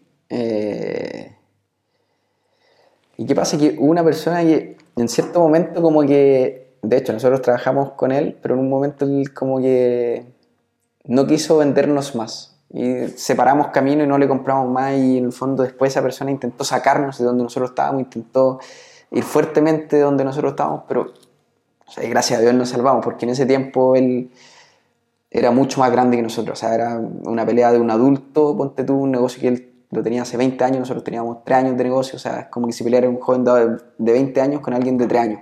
O sea, no, no, o sea, no había dónde competir. No teníamos cómo competirle, o sea, nosotros íbamos a ir con un cuchillo plástico y él estaba con metralleta, o sea, y nos salvamos, o sea, no, no nos trató de sacar de esa tiendita chiquitita que teníamos en el club, de la asociación, que para nosotros en ese tiempo era el 80% de nuestro negocio, y claro, es, esos dos puntos nos defendieron porque en el fondo eh, tenían un vínculo conmigo y me conocían y, y, y, no iba por cuánto se diera o cuánto se aportara, sino que lo hacían porque era yo, ¿cachai? Porque me tenían cariño, porque me conocían. Y esa persona tenía Nox. Y él siempre eh, tenía una forma media particular de, de, de, de, tomar marca. Entonces dije, chuta, la marca está bien, no está bien trabajada, eh, afuera creo que va a empezar a mejorar porque en ese tiempo Nox no es lo que, era, no es, lo que es hoy en día. En ese tiempo Nox era quizá una de las marcas buenas, pero el montón. No estaba tan bien trabajada. A nivel mundial. Sí. Em, dije, ya me voy a jugar por Nox. Y ahí le sacamos la marca y, y fue un acierto. O sea, en ese minuto viste el potencial que tenía esta marca. Vi el potencial más allá de querer quitársela a él, pero sí, como dije, chuta, quizá igual es por algo. O sea, vamos a tratar de trabajarla bien y, y, a darle la dedicación, el tiempo y la entrega que, hay que darle. Y, y no funcionó. ¿Y cómo llegaste al proveedor? ¿Cómo fueran esas primeras conversaciones y todo eso? Antes de él, la había tenido otra empresa que era Sporting Brands, la Fanny, que, que, yo he trabajado toda la vida con ella, que ellos nos han ayudado un montón desde cuando empezamos también, de cuando nosotros dejamos de trabajar con ese proveedor que te conté, empezamos a trabajar con ellos y ellos nos ayudaron bastante hasta el día de hoy, o sea, muy buena relación. Ella había trabajado con Nox eh, antes. O sea, ella había tenido la marca antes. Antes que esta otra empresa. Y yo le dije, pucha, ¿sabes qué? Tengo ganas de, tengo estas tres marcas y tengo ganas de tomar Nox, pero Nox no tengo ningún contacto. Me dijo, yo sabía que ella la había tenido. Dice, ya, yo te el contacto, pero Nico, no, no te la recomiendo. La Fanny me dijo, pucha, a nosotros nos llegaron ciertas palas que no llegaron bien, que llegaron con la pintura corrida, que y no, no se hicieron responsables, entonces como que no le había funcionado a ella bien y por eso también la dejó de lado. dije, ya, pucha, me lo voy a jugar. Y ahí lo contacté y al principio, claro, el dueño Nox como que no, no quería, en verdad no quería. O sea, no. Y, aparte que tuvimos una reunión y a mí me veía como muy chico. Como que. Decía, ¿pero cuántos años tienes tú? O sea, si tenía 27. Pero ¿hace cuánto tiempo tenés en este mercado? Eh, no sé, cuatro años. Se tomaba la calle, así como que no, ya, como que. Y yo le decía, pero mire, yo, yo no sé de esto, no, no, todavía no empiezo a jugar ni nada, pero créame que en un tiempo más, de verdad que lo vamos a hacer bien porque tenemos las ganas de querer hacerlo. Yo me voy a poner a jugar, voy a empezar a entender. Eh, denos la oportunidad. ¿Hace cuánto fue la última vez que le pusieron un pedido del distribuidor de Chile hoy en día? O sea, ha sido hace seis meses atrás que no le compraba. Eh, hace seis meses. Yo le pongo un pedido al tiro, le compro, dígame usted el monto, ¿cuánto? De ahí después empezamos a, con, con números, después de haberle presentado toda una, una, propuesta de marketing, como un business profile, todo el, todo el tema que tenéis que presentarle a las marcas antes de tomarla. Cuando llegamos ya a la reunión. Que eso era más que nada como cuál era la forma en que tú ibas a vender el producto. Sí, quién éramos nosotros, cómo lo íbamos a vender y cómo pensábamos llegar eh, para en el fondo tener como, un- era como, tenía que presentar hasta como un forecast de, de- de todo el- lo que iba a hacer y, y todo el proceso. de Proyecciones de venta. Sí. Y ya cuando empezamos como a hablar de, de esto, fue como la segunda reunión. La primera como que yo caché y dije, chuta, aquí jodimos. Este me veo muy, más encima yo me había afeitado, me veía más chico en ese tiempo. Eh, y después de la segunda reunión, cuando ya hablamos como de, de Lucas, como que él ya, ya notaba que estaba como más decidido, porque yo le insistía, ya, dime otra reunión, le hablaba, le escribía, a todo esto, España anda 6 horas más que nosotros, me levantaba, no sé, a las 3 de la mañana para agarrarlo en la mañana a las 9, le escribía, me dejaba el visto, después me pasaba a, a Iván, Iván de no me pescaba, ya llegamos a un tema, dije, ya, dígame cuánto en verdad quiere que le compre y, y claro, pasó eso y después cerramos el 2020 en esos seis meses que te dije, y después, claro, el 2021. Yo fui en septiembre del 2021 allá y vimos los números que habíamos tenido de ese año. Que la proyección. Aquí puedo hablar de. No, no voy a hablar de cifras del negocio hoy en día en, en- en- del- de, nosotros, pero sí el- puedo hablar de lo que ya pasó de Nox. Nos pidió el 2020 60.000, el 2021 teníamos que llegar a 120.000 y cuando llegué a la reunión teníamos, ponte tú, 475.000. Me dice, ¿qué hiciste? O sea, no, no puedo creer que hayan crecido como tanto que quisieron. No, pucha, hicimos esto, otro. Me dice, ya, ¿qué quieres? Que me dé la distribución por cuatro años más. No, por tres, le pedí. Ya, listo, te la pedí. Después llegamos al 2022 de nuevo a la reunión y el, había que llegar a 600.000, creo. Llegamos a la reunión, compramos el, eso fue como en diciembre, cerramos el año en 2022 como con 2.2 millones de euros también. De compra que le hiciste en todo el año. Sí. Y ahí nos dice, pero qué barbaridad, que- fuimos el país que más compró después de España a nivel mundial. Y me dice, pero qué, qué, qué locura hiciste, ¿cómo vendiste tanta pala? ¿Qué, ¿Cómo? Cuéntame. No, hicimos esto, todo otro, ya. De ahí me dio la marca por un par de años más y, y obviamente dentro de todo este proceso han intentado marcas grandes y, y empresas robustas, mucho más grandes que nosotros, quitarnos la distribución. Ya. Pero claro, él lo tiene claro que y sabe que nosotros hicimos un proceso y un plan de trabajo, en verdad un proyecto, que lo desarrollamos y que somos del nicho. Porque de repente puede llegar un falabella, que obviamente nosotros somos una pulga al lado de un elefante, pero pasa que no son tan específicos ni cubren muy bien el nicho eh, del, aficionado de club, ¿cachai? Que es el que, el que da vida a todo esto, el que está jugando eh, continuamente, el que se compra la pala que sacó, que ocupa la nueva de Tapia, la zapatilla, la pala que ocupa Lamperti. Entonces, sabe que nosotros somos un, distribuidor de nicho, que entendemos y conocemos y estamos dentro del círculo del deporte, ¿cachai? Entonces, eso nos juega mucho a, nuestro favor en, en, en, en- tema de la distribución. Pero claro, obviamente ellos, una empresa grande mandó una vez un correo ofreciendo varios millones de euros en compra para poder tomarla y, y Que te escribió a ti. no, a mí, o sea, escriben directo a España y después me lo reenvían a mí. Ah, perfecto. ¿cachai? O sea, ofreciendo, tiene- tienen muchísima más espalda que nosotros, pero al final se entiende que el mercado es muy técnico y de nicho.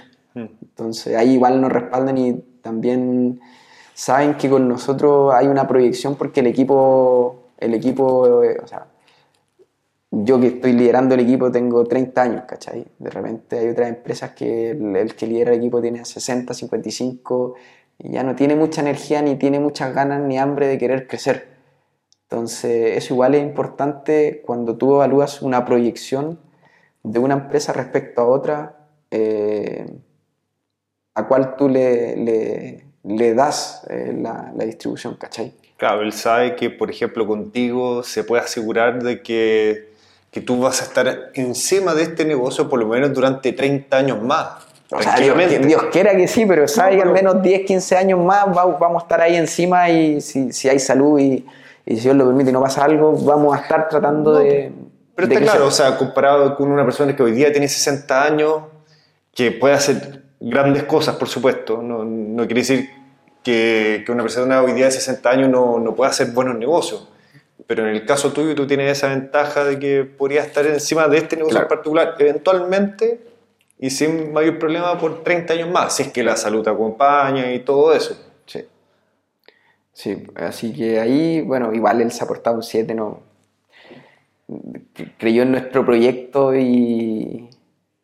Y, y creyó en mí en el fondo, porque al final eh, podría haber sonado como un cabro chico loco que está tratando de hacer algo en ese momento y como que podría haber sonado cuando lo queríamos tomar, tomar como medio entre medio locura, pero que en el fondo al final no sé cómo lo logré convencer y terminó al final accediendo.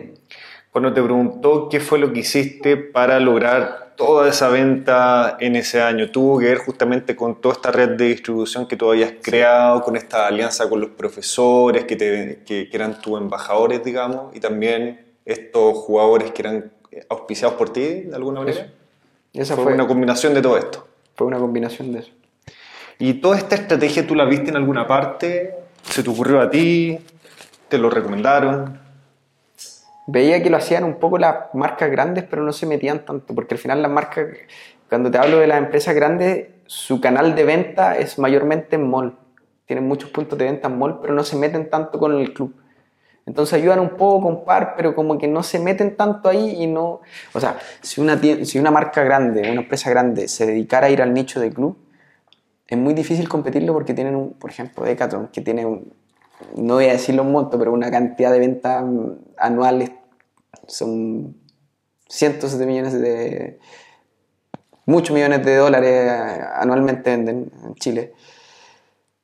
Es muy difícil competirlo y no se meten ahí porque no son tan específicos en esa área, ¿cachai? Tenéis que tener una infraestructura y un modelo de, de, de, equipo que sea acorde a eso. Entonces, ese es un nicho que al menos pa- para los que somos más chicos y lo sabe- mientras lo sepamos trabajar bien y lo desarrollemos bien, nos va a ser siempre muy eh, gratificante en el sentido que vaya a tener un retorno siempre positivo. ¿Cachai? Y nosotros lo aprovechamos bien y tratamos obviamente de seleccionar a las personas que queríamos trabajar con ella y, y, y nos sirvió para potenciarnos. Cuando antes mencionaste que vendiste toda esa primera importación de palas que hiciste, la vendiste en una semana, ¿cierto? Sí, la primera. En una semana. ¿Cómo lo hiciste? Las traje en oferta. El distribuidor anterior las tenía a un precio súper alto, yo las traje a la mitad de precio porque justo en ese tiempo, en ese tiempo el cambio de temporada, siempre los modelos 2024 los anuncian, antiguamente los anunciaban como en julio. Nosotros como en julio tomamos la distribución y iba a salir la nueva temporada en octubre de ese año. Entonces en ese tiempo ellos liquidaron la temporada, te daban un descuento extra de la temporada de ese año y nosotros justo alcanzamos a tomar ese descuento. Y el distribuidor anterior tenía la pala a un precio, ponte tú, no sé, 400 mil pesos la tenía. Y nosotros salimos con la pala a un precio de venta público con 229,990 o 239,990.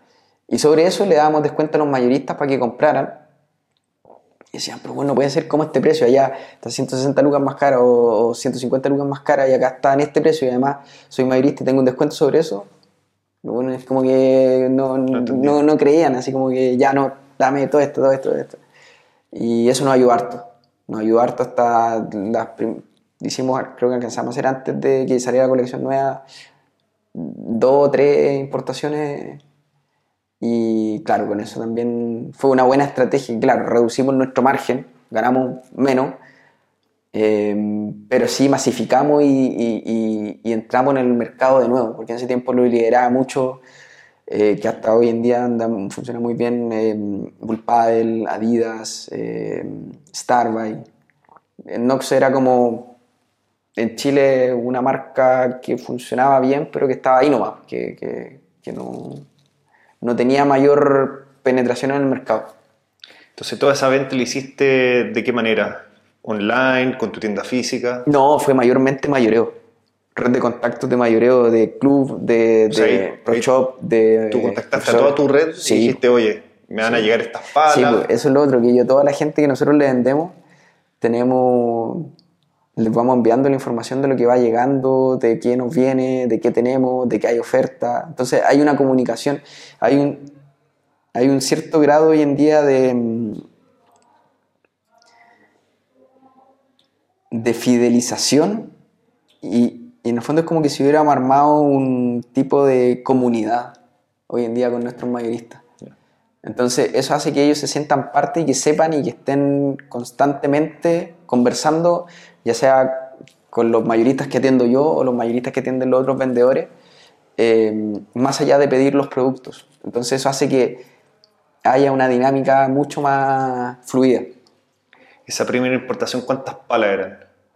Es que venían palas, bolsos, mochilas, pero no sé, te, te miento, no me acuerdo exactamente, pero tienen que haber sido, no sé, entre bolso, mochila, accesorio, tienen que haber sido unos 180 palas, 170, por Ah, ahí, ya, entre- perfecto. y más otras cosas. Claro, ¿Cachai? perfecto. Pero, pero con- yo lo compré conmigo, o sea, en 180 palas, yo decía, Que me estoy metiendo. yo decía, ¿qué locura estoy haciendo? O sea, no, no, no, no, no, no. No, no, la- la- yo decía siempre, porque en ese tiempo estaba quedando medio corto de rollos de, de cuerda. Y venían pelotas viajándome, venían eh, unos accesorios que traíamos. Y decía, pero ¿por qué compré palas si tenía que haber comprado rollos de cuerda? Y resulta que, claro, después empezamos a anunciarlo y dije, no, ya estaba bien. O sea, cuando tú hic- hiciste un mail, digamos, a toda tu red de. Sí, pues de cuando avisamos, ahí, y, Y, tiro, empezaron a, al tiro empezaron a llegar los pedidos. al tiro. O sea, llegó a pasar Yo- que yo- mucha gente quería comprar y ya no tenían para yo siempre, vender. yo siempre, es que lo que pasa es que yo siempre tenía una política en cuanto a la venta de no vender sin antes que llegue el producto. Porque igual importa, y tú entendí esto, las importaciones no son perfectas, siempre tienen atrasos, siempre tienen, o sea, desde que llega a puerto el tiempo de liberación de repente puede ser dos días, tres días, cuatro días, cinco días, seis días.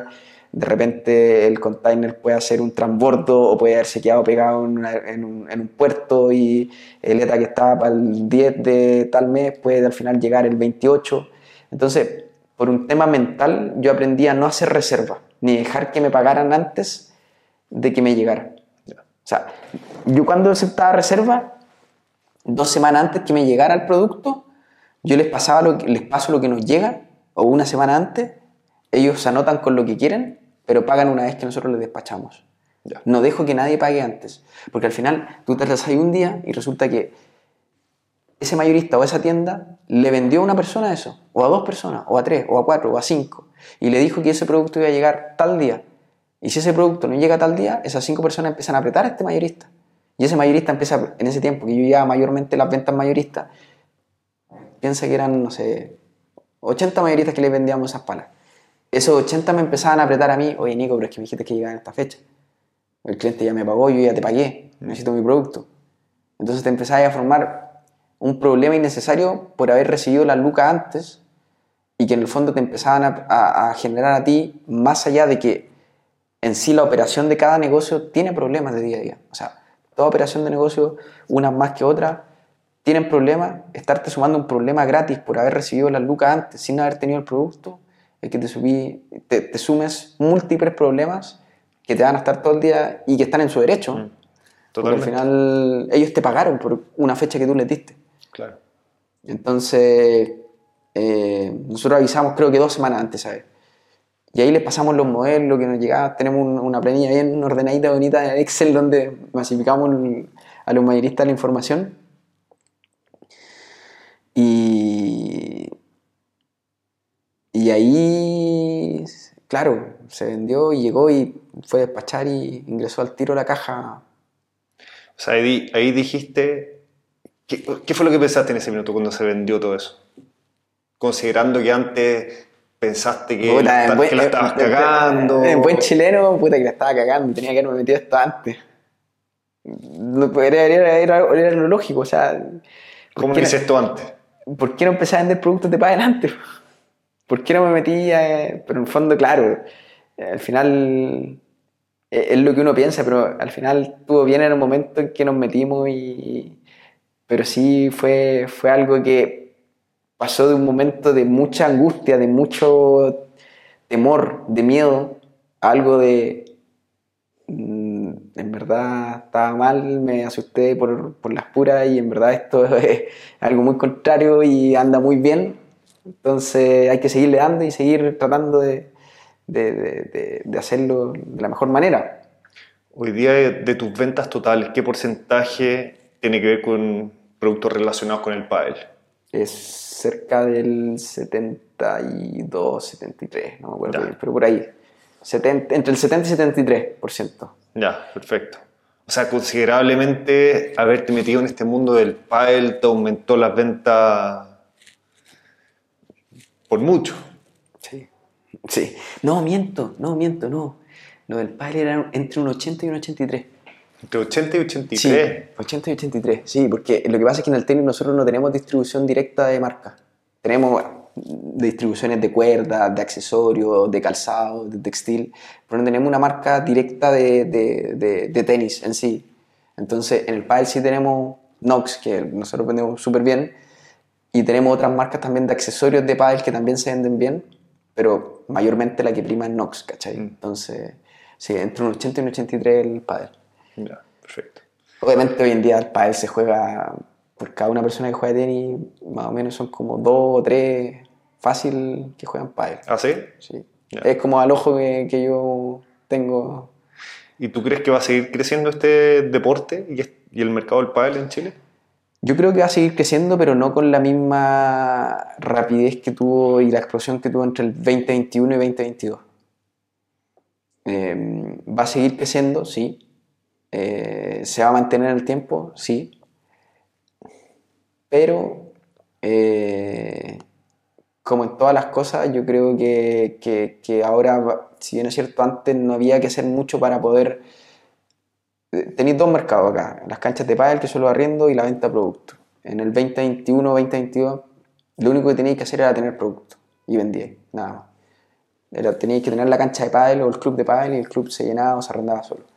Yo creo que los años que vienen van a marcar la diferencia de quienes eh, generan ese valor agregado, ya sean los clubes o ya sean las tiendas. Eh, tú vas a Europa y veis cualquier club, allá los clubes tienen, van 20 años adelante que nosotros. O sea, tú hay un club y el club te tiene una barbería, te tiene un gimnasio, te tiene un restaurante con un- una barra para tomarte el tercer tiempo, eh, tení, algunos tienen centros kinésicos, Entonces al final eso genera un valor agregado y genera un- un- un- una mayor atracción para el cliente. Entonces en las tiendas, por ejemplo, hoy en día, eh, por ejemplo, yo las tiendas que nosotros tenemos, la tienda que tenemos acá en Las Condes, nosotros le copiamos esa zona de testeo de paleta a, a, a Nuestro de España. Porque ellos van mucho más adelante que nosotros. Los tipos de tiendas que tienen, el metraje cuadrado que tienen, las cosas que ellos hacen para atraer a los clientes también. Entonces, en este rubro también de la venta van a, va a seguir siendo próspero, pero va a ser mucho más próspero para quienes generen esa, ese, ese valor agregado. Ya, claro. Siempre hay que marcar la diferencia. Sí. Lo que hablábamos de las continuas mejoras. Claro. En la medida que tú siempre estés haciendo continuas mejoras, siempre vaya a ir, eh, quizá no a un ritmo muy acelerado, quizá sí, quizá no, pero siempre vaya a estar en, en pos de mejorar. Claro, porque hoy día tienes un muy buen negocio y si tú hoy día te quedas como estancado desde el punto de vista creativo y dejas de hacer mejoras, que sé yo, siempre puede llegar alguien con una propuesta más novedosa, más innovadora, e independiente que esté recién partiendo y tú lleves más tiempo, te podría pasar. Eh, o sea, es completamente posible. O sea, aquí en, en Es el riesgo de ser el primero. eh, hoy en día no. No, pero No. es el riesgo de, de ser uno de los primeros. Es claro.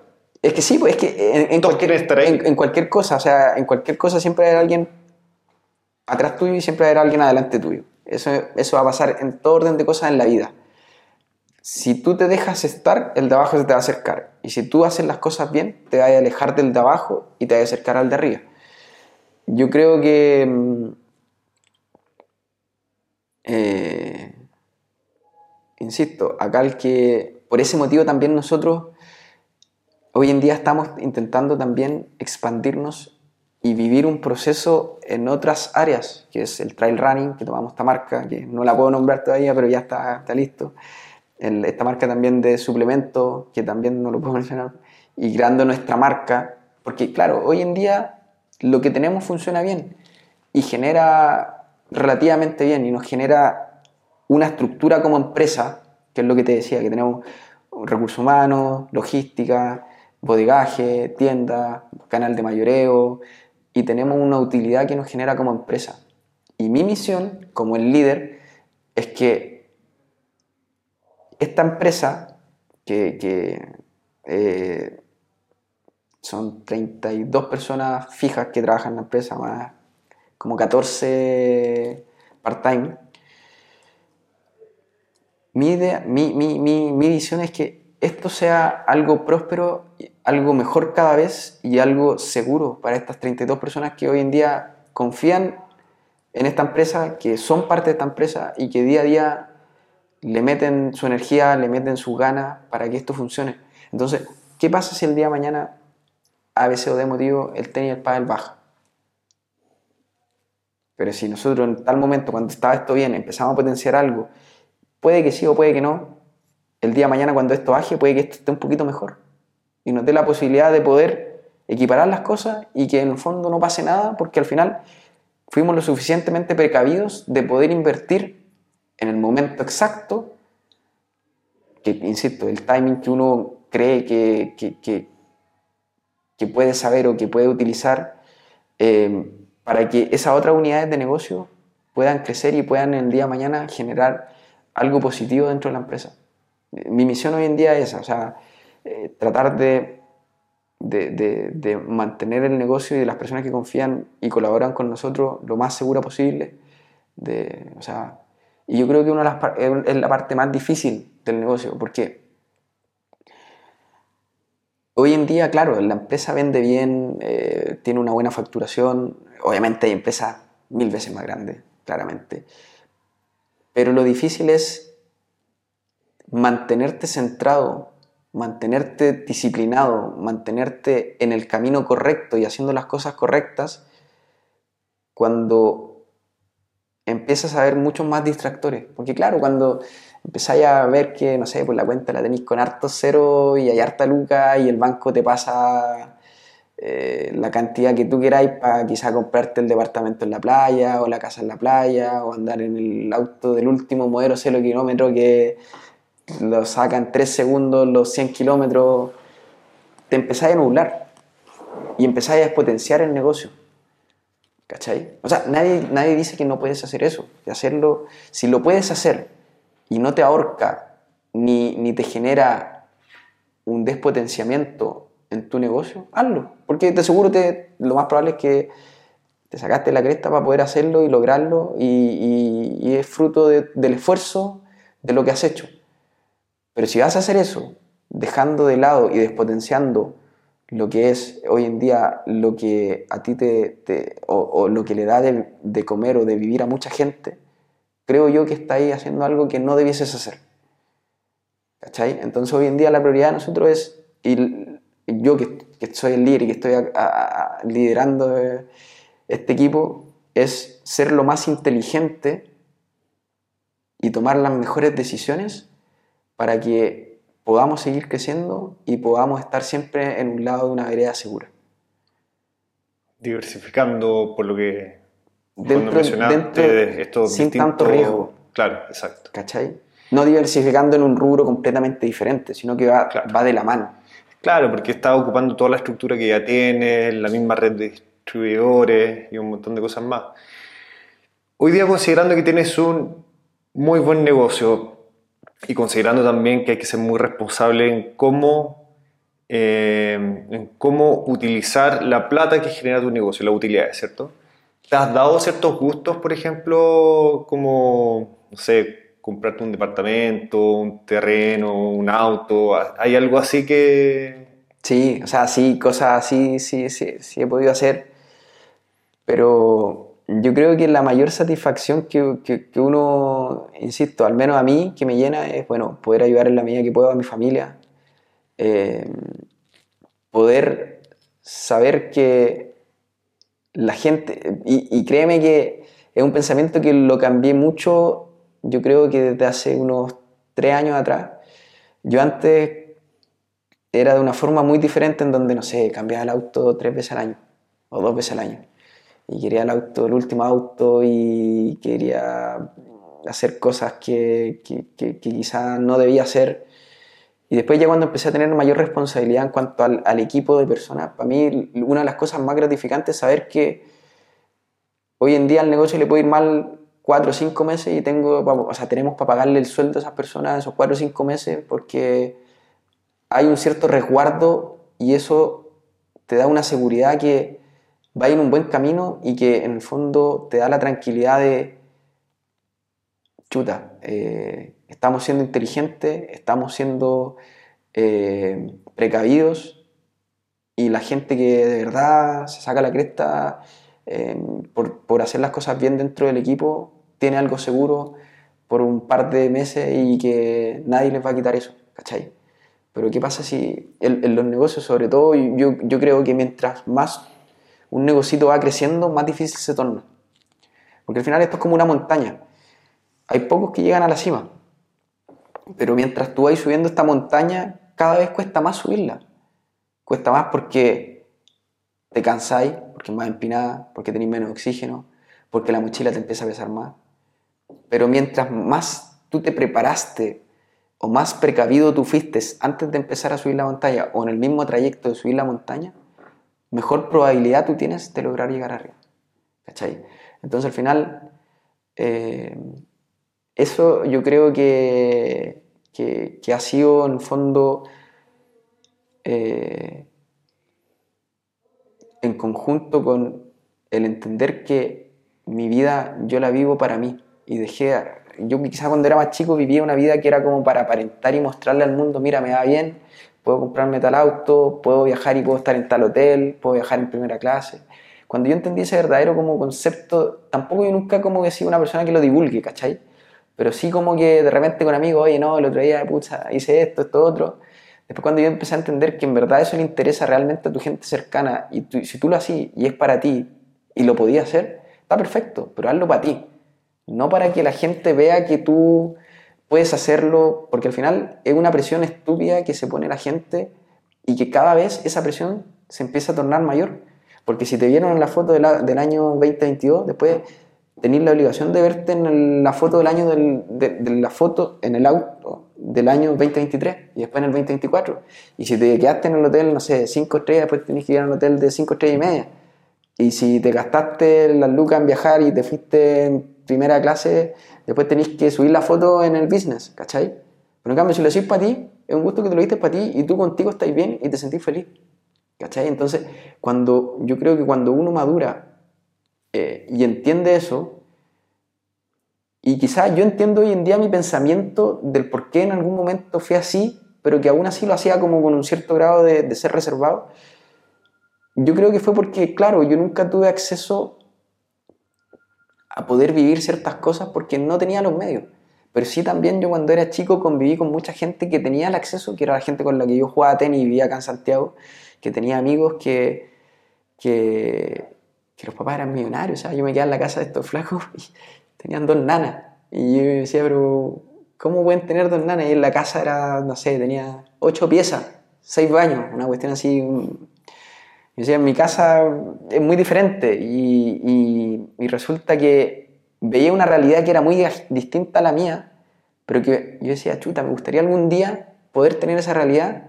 Y claro, después cuando empezó a ir bien, quizá podía acceder a eso, pero en verdad lo hacía más porque cuando chico decía que me hubiera gustado vivir eso, pero una vez que tú ya lo vivís, como que en el fondo es mejor cuando tú lo haces por ti. ¿Cachai? Y, y mientras tú más reservado mantengas tus cosas y más limpio mantengas tu círculo, mejor funcionan las cosas. Yo al menos eso he aprendido y, obviamente no es que sea una persona cerrada ni mucho menos, pero sí eh, hay que tratar de, de, de, mantenerte lo más sano en todo sentido y, y limpio en todo sentido en cuanto a lo visual, a lo que comí, a tus relaciones con quien te juntas, lo que, porque al final eso también te hace a ti estar mejor en el día a día. No sé qué opináis tú. Sí, totalmente, totalmente. O Respecto- sea, yo creo que obviamente depende de cada persona. Cada persona tiene maneras diferentes como de vivir el éxito, ¿cierto? Pero sí estoy totalmente alineado con tu visión de, cómo debiera ser. O sea, esto de buscar cómo aparentar muchas veces... eh, o sea, solo veo que te puede traer más problemas. O sea, de partida se te va a acercar mucha gente interesada que quieren estar cerca tuyo porque quieren estar cerca de alguien exitoso, pero están cerca tuyo solamente cuando eres exitoso y después cuando no eres exitoso porque siempre la vida tiene su, su subida y su- sus bajadas, son los primeros que se alejan de ti. pues. Entonces, vivir también como en ese mundo como de falsedades también es creo que no tiene ningún sentido. O sea, que, insisto, ahí cada cual... Pero depende, hay personas que Sí. necesitan eso y es entendible también. Y- o sea, como pero- la persona que se quiere comprar un Ferrari. Y que es válido. Y es válido, Es válido. Pero tú tocaste un tema que también yo lo encuentro súper importante y que al menos a mi manera, yo creo que la gente se confunde mucho. Yo considero que, por ejemplo, la gente se confunde mucho con la palabra éxito. Yo creo que para mí el éxito, poniéndolo en un plano de negocio, para mí el éxito eh, te voy a hablar de- de- de- del, del- tema comercial y como de, empresa. Para mí el éxito en una empresa es cuando, o en una persona en cuanto a los negocios, es cuando esa persona ha pasado un proceso de muchos años de buen pasar. Porque al final, oye, o sea, un año, dos años de buen pasar, o tres años, lo puede tener cualquier persona, pero el, éxito es cuando una empresa es sólida, cuando pueden venir dos años malos o tres años malos y sigue ahí estando firme y que por detrás está resguardado con hartas propiedades, que tiene una espalda financiera de lo que te decía, si viene un año malo, poder soportarlo, de que en el fondo tiene un- una base como empresa, no que venga un- una pasada mala y en dos meses, ¡pum!, la empresa se derrumbó. ¿cachai? Entonces, ahí es donde yo creo que la gente confunde con tener un buen pasar y la mente se le empieza y el ego se empieza a transformar sin haber estado siendo sólido como una empresa o alguien que ha tenido ya muchos buenos años y que realmente esa persona sí es una persona exitosa. Para mí esa persona es exitosa. Hoy en día yo considero que nosotros hemos tenido un buen pasar, producto quizás del esfuerzo, de la energía, de, de- de la dedicación, de quizás otros factores, pero no somos exitosos. Claro, Porque nosotros podemos tener dos meses o, o quizás ya cuatro meses malos o cinco meses, o vienen seis meses y quizás nosotros quebramos.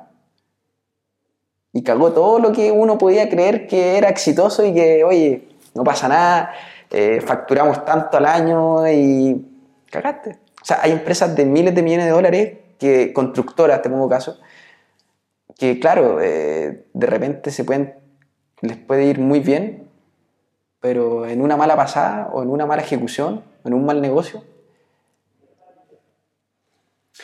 Claro. quebraste. Al final el éxito no es ganar una carrera a 100 metros planos, el éxito es ganar una maratón. Exactamente. Oye. Nico, ya para ir cerrando, Oye, sí, me pasó la hora y yo no sé cuánto llamo. 2 horas 37 tengo acá en el cronómetro. me se me descargó el celular y no, sé qué está pasando. Tienen, tienen que pensar que, que estoy. Están están cayendo las ventas, No. puras cosas buenas. No, pero ya mira, este es el momento de las recomendaciones.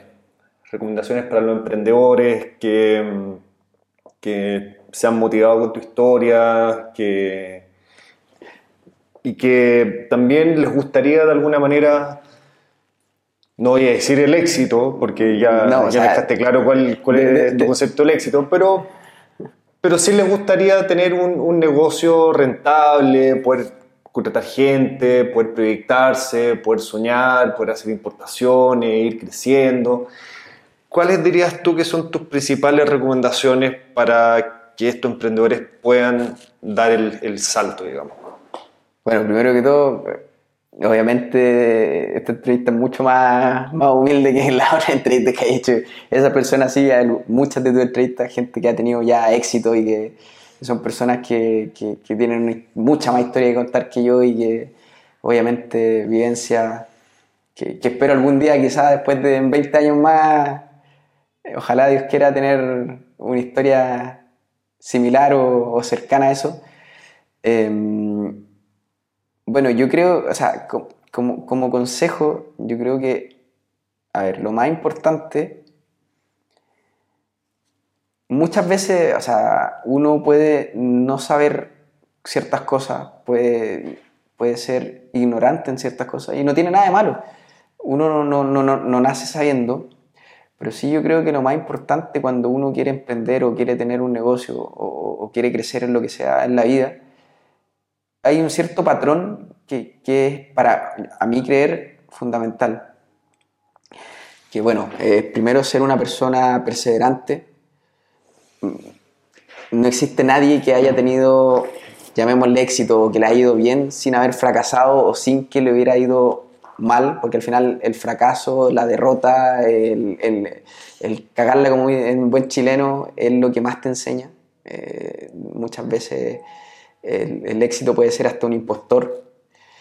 Eh, ser una persona disciplinada, la disciplina al final es lo que hace que eh, uno pueda eh, estar constantemente ahí, que al final eso es lo que marca la diferencia, el estar siempre ahí, el, el ser eh, una persona que, que tenga que hacer las cosas que tiene que hacer, aún así cuando no las tenga que hacer, eh, después eh, ser una persona que, que, siempre trate de hacerlo de la mejor manera. Da lo mismo si uno eh, está, no sé, está en un empleo y en ese empleo quizá te tocó barrer, ser mejor barriendo, intenta ser el mejor. Puede que no sea el mejor, pero inténtalo, porque el día de mañana te puede tocar, eh, no sé, qué sé yo, limpiar los vidrios, o quizás el día de mañana te toque atender a gente y, así va a poder ir escalando y siempre que tú entregues lo mejor de ti, vas a poder tener la satisfacción de irte a acostar, de que lo intentaste y lo intentaste de la mejor manera. Yo creo que no hay nada más impagable de, de intentar las cosas y quedarte con la sensación de, chuta, ¿sabes qué? En verdad lo di todo, lo intenté, no me funcionó, pero no hay ningún reproche. O sea, no te quedáis con la bala pasada de chuta, si lo hubiera puesto un poco más, si lo hubiera metido un poco más, y que no funcionen las cosas no quiere decir que sea malo. Es, un, es, un, es, una parte del aprendizaje que para mí es la más valiosa, que yo la he cagado muchas veces y que, que, que, que, agradezco que me haya pasado y que me haya pasado en el momento que me pasó porque me hace ser más precavido para el día de mañana. El día de mañana podría quizás cometer ese error mucho más grande o, de un tamaño eh, que, que me podría costar mucho más caro. Y yo creo que lo más importante de todo esto es que traten de buscar algo por lo cual ustedes sienten pasión. Yo creo que la pasión, eh, esa llama interna que uno tiene, que, que, que, que, en el fondo hace que uno siempre dé ese algo extra, que en el fondo eh, ese algo que, a uno, que a uno lo, lo, motiva de querer hacer las cosas. Y la pasión no tiene nada que ver con que o sea, puede que a ti te guste hacer, practicar algún deporte, te guste algún tipo de, de cultura o lo que sea, pero esa, esa, esa, llama interna que uno la tiene, que puede ser ese, ese comburente, puede ser la familia, no volver a pasar una situación que uno pasó cuando chico, eh, que mm, algo que a ti te haya marcado no te vuelva a pasar. Eh, eso va a alimentar tu manera de trabajar y tu manera de, de, de, meterle energía, gana, que va a ser más temprano que tarde marcar la diferencia. O sea, yo creo que para mí esas, esas, esas cosas que, que, que yo he nombrado son las cosas que yo convivo con ellas constantemente y, y bueno, siempre tratar de cuidar el círculo. O sea, eh, al final uno termina, quiera o no, siendo un promedio de la gente con la que más frecuenta o más se junta y así mismo con la comida, así mismo con, con, con, la, la paz mental que uno tenga, ya sea a través de deporte, de eh, cosas que a uno le liberen la presión, le liberen la tensión, mantener eso siempre en un, tratar de mantenerlo en un equilibrio, porque eso al final va a ayudar mucho a que la- las personas y la mente, el cuerpo, eh, esté en mejor condición para así eh, entregarse de mejor manera a lo que uno está haciendo y tomar mejores decisiones. Yo creo que eso es como, como lo más importante a mi parecer. Y insisto, o sea, el tema del- del- de, de que a, uno, a una persona le vaya bien o tenga éxito, si uno hace estas cosas, más temprano que tarde va a tener su oportunidad para que esto pase o suceda. Hay gente que por condiciones de la vida lo tiene antes, gente que lo tiene después, pero quien lo está buscando y se está preparando y lo está haciendo, eh, tarde o temprano le llega. Y lo más importante para la gente joven, no se apresuren, no traten de buscar hoy en día un emprendimiento o algo con que empezar si no es tan claro. Hoy en día yo creo que lo más importante de la gente joven, si no tiene eh, la suficiente experiencia eh, o el suficiente conocimiento, inviertan en sí mismos, inviertan en tratar de aprender, busquen gente que les pueda enseñar, observen. Hay una diferencia muy grande entre mirar y observar. Eh, traten de, de- de ser una esponja que lo absorba todo, que, que pueda ser capaz de poder concluir cosas, de, de poder eh, entender, cuestionarse un poco, y una vez que se sientan seguros y ustedes sientan su, su timing de tener la oportunidad ante ustedes y de hacer eso, hagan la suya. Y para eso está la plataforma de cursos emprendedorchile.cl. Ahí tienen una tremenda plataforma que, de verdad, o sea, en mi caso, la importación a mí fue un punto de inflexión al menos en, en mi negocio. Y que, que yo yo creo que no hubiera sido, o sea, absolutamente no hubiera sido lo mismo si no hubiera existido ese punto de inflexión. eh, que en mi caso fue por casualidad. Yo no, ni siquiera lo busqué el importar. Así No, eso. eso, pues, François. Eh, Solo eso. Espe- espero que, Solo eso. espero que en, en 20 años más, si estamos vivos, pueda ser Ahí hicimos la, la versión 2. la versión 2.0 y con más historia. Eso. Hay que, hay que pedirle a la gente que para llegar a esa versión 2 mínimo este video tiene que tener unas 500.000 visualizaciones y unos 10.000 me gusta. No, no, Por menos creo- que eso- No, creo que no soy tan conocido, pero No, sí se puede, sí se puede. Ya Pero- pasamos los 100.000 suscriptores.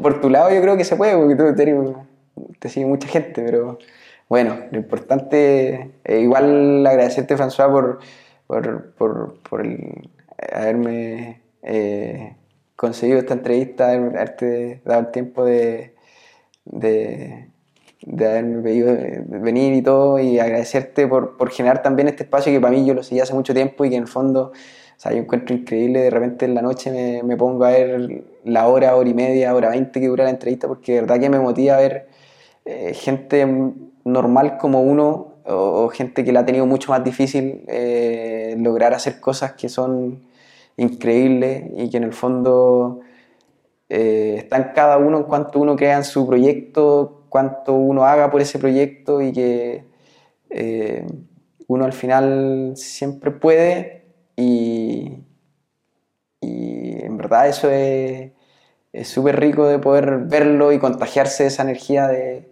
de chuta.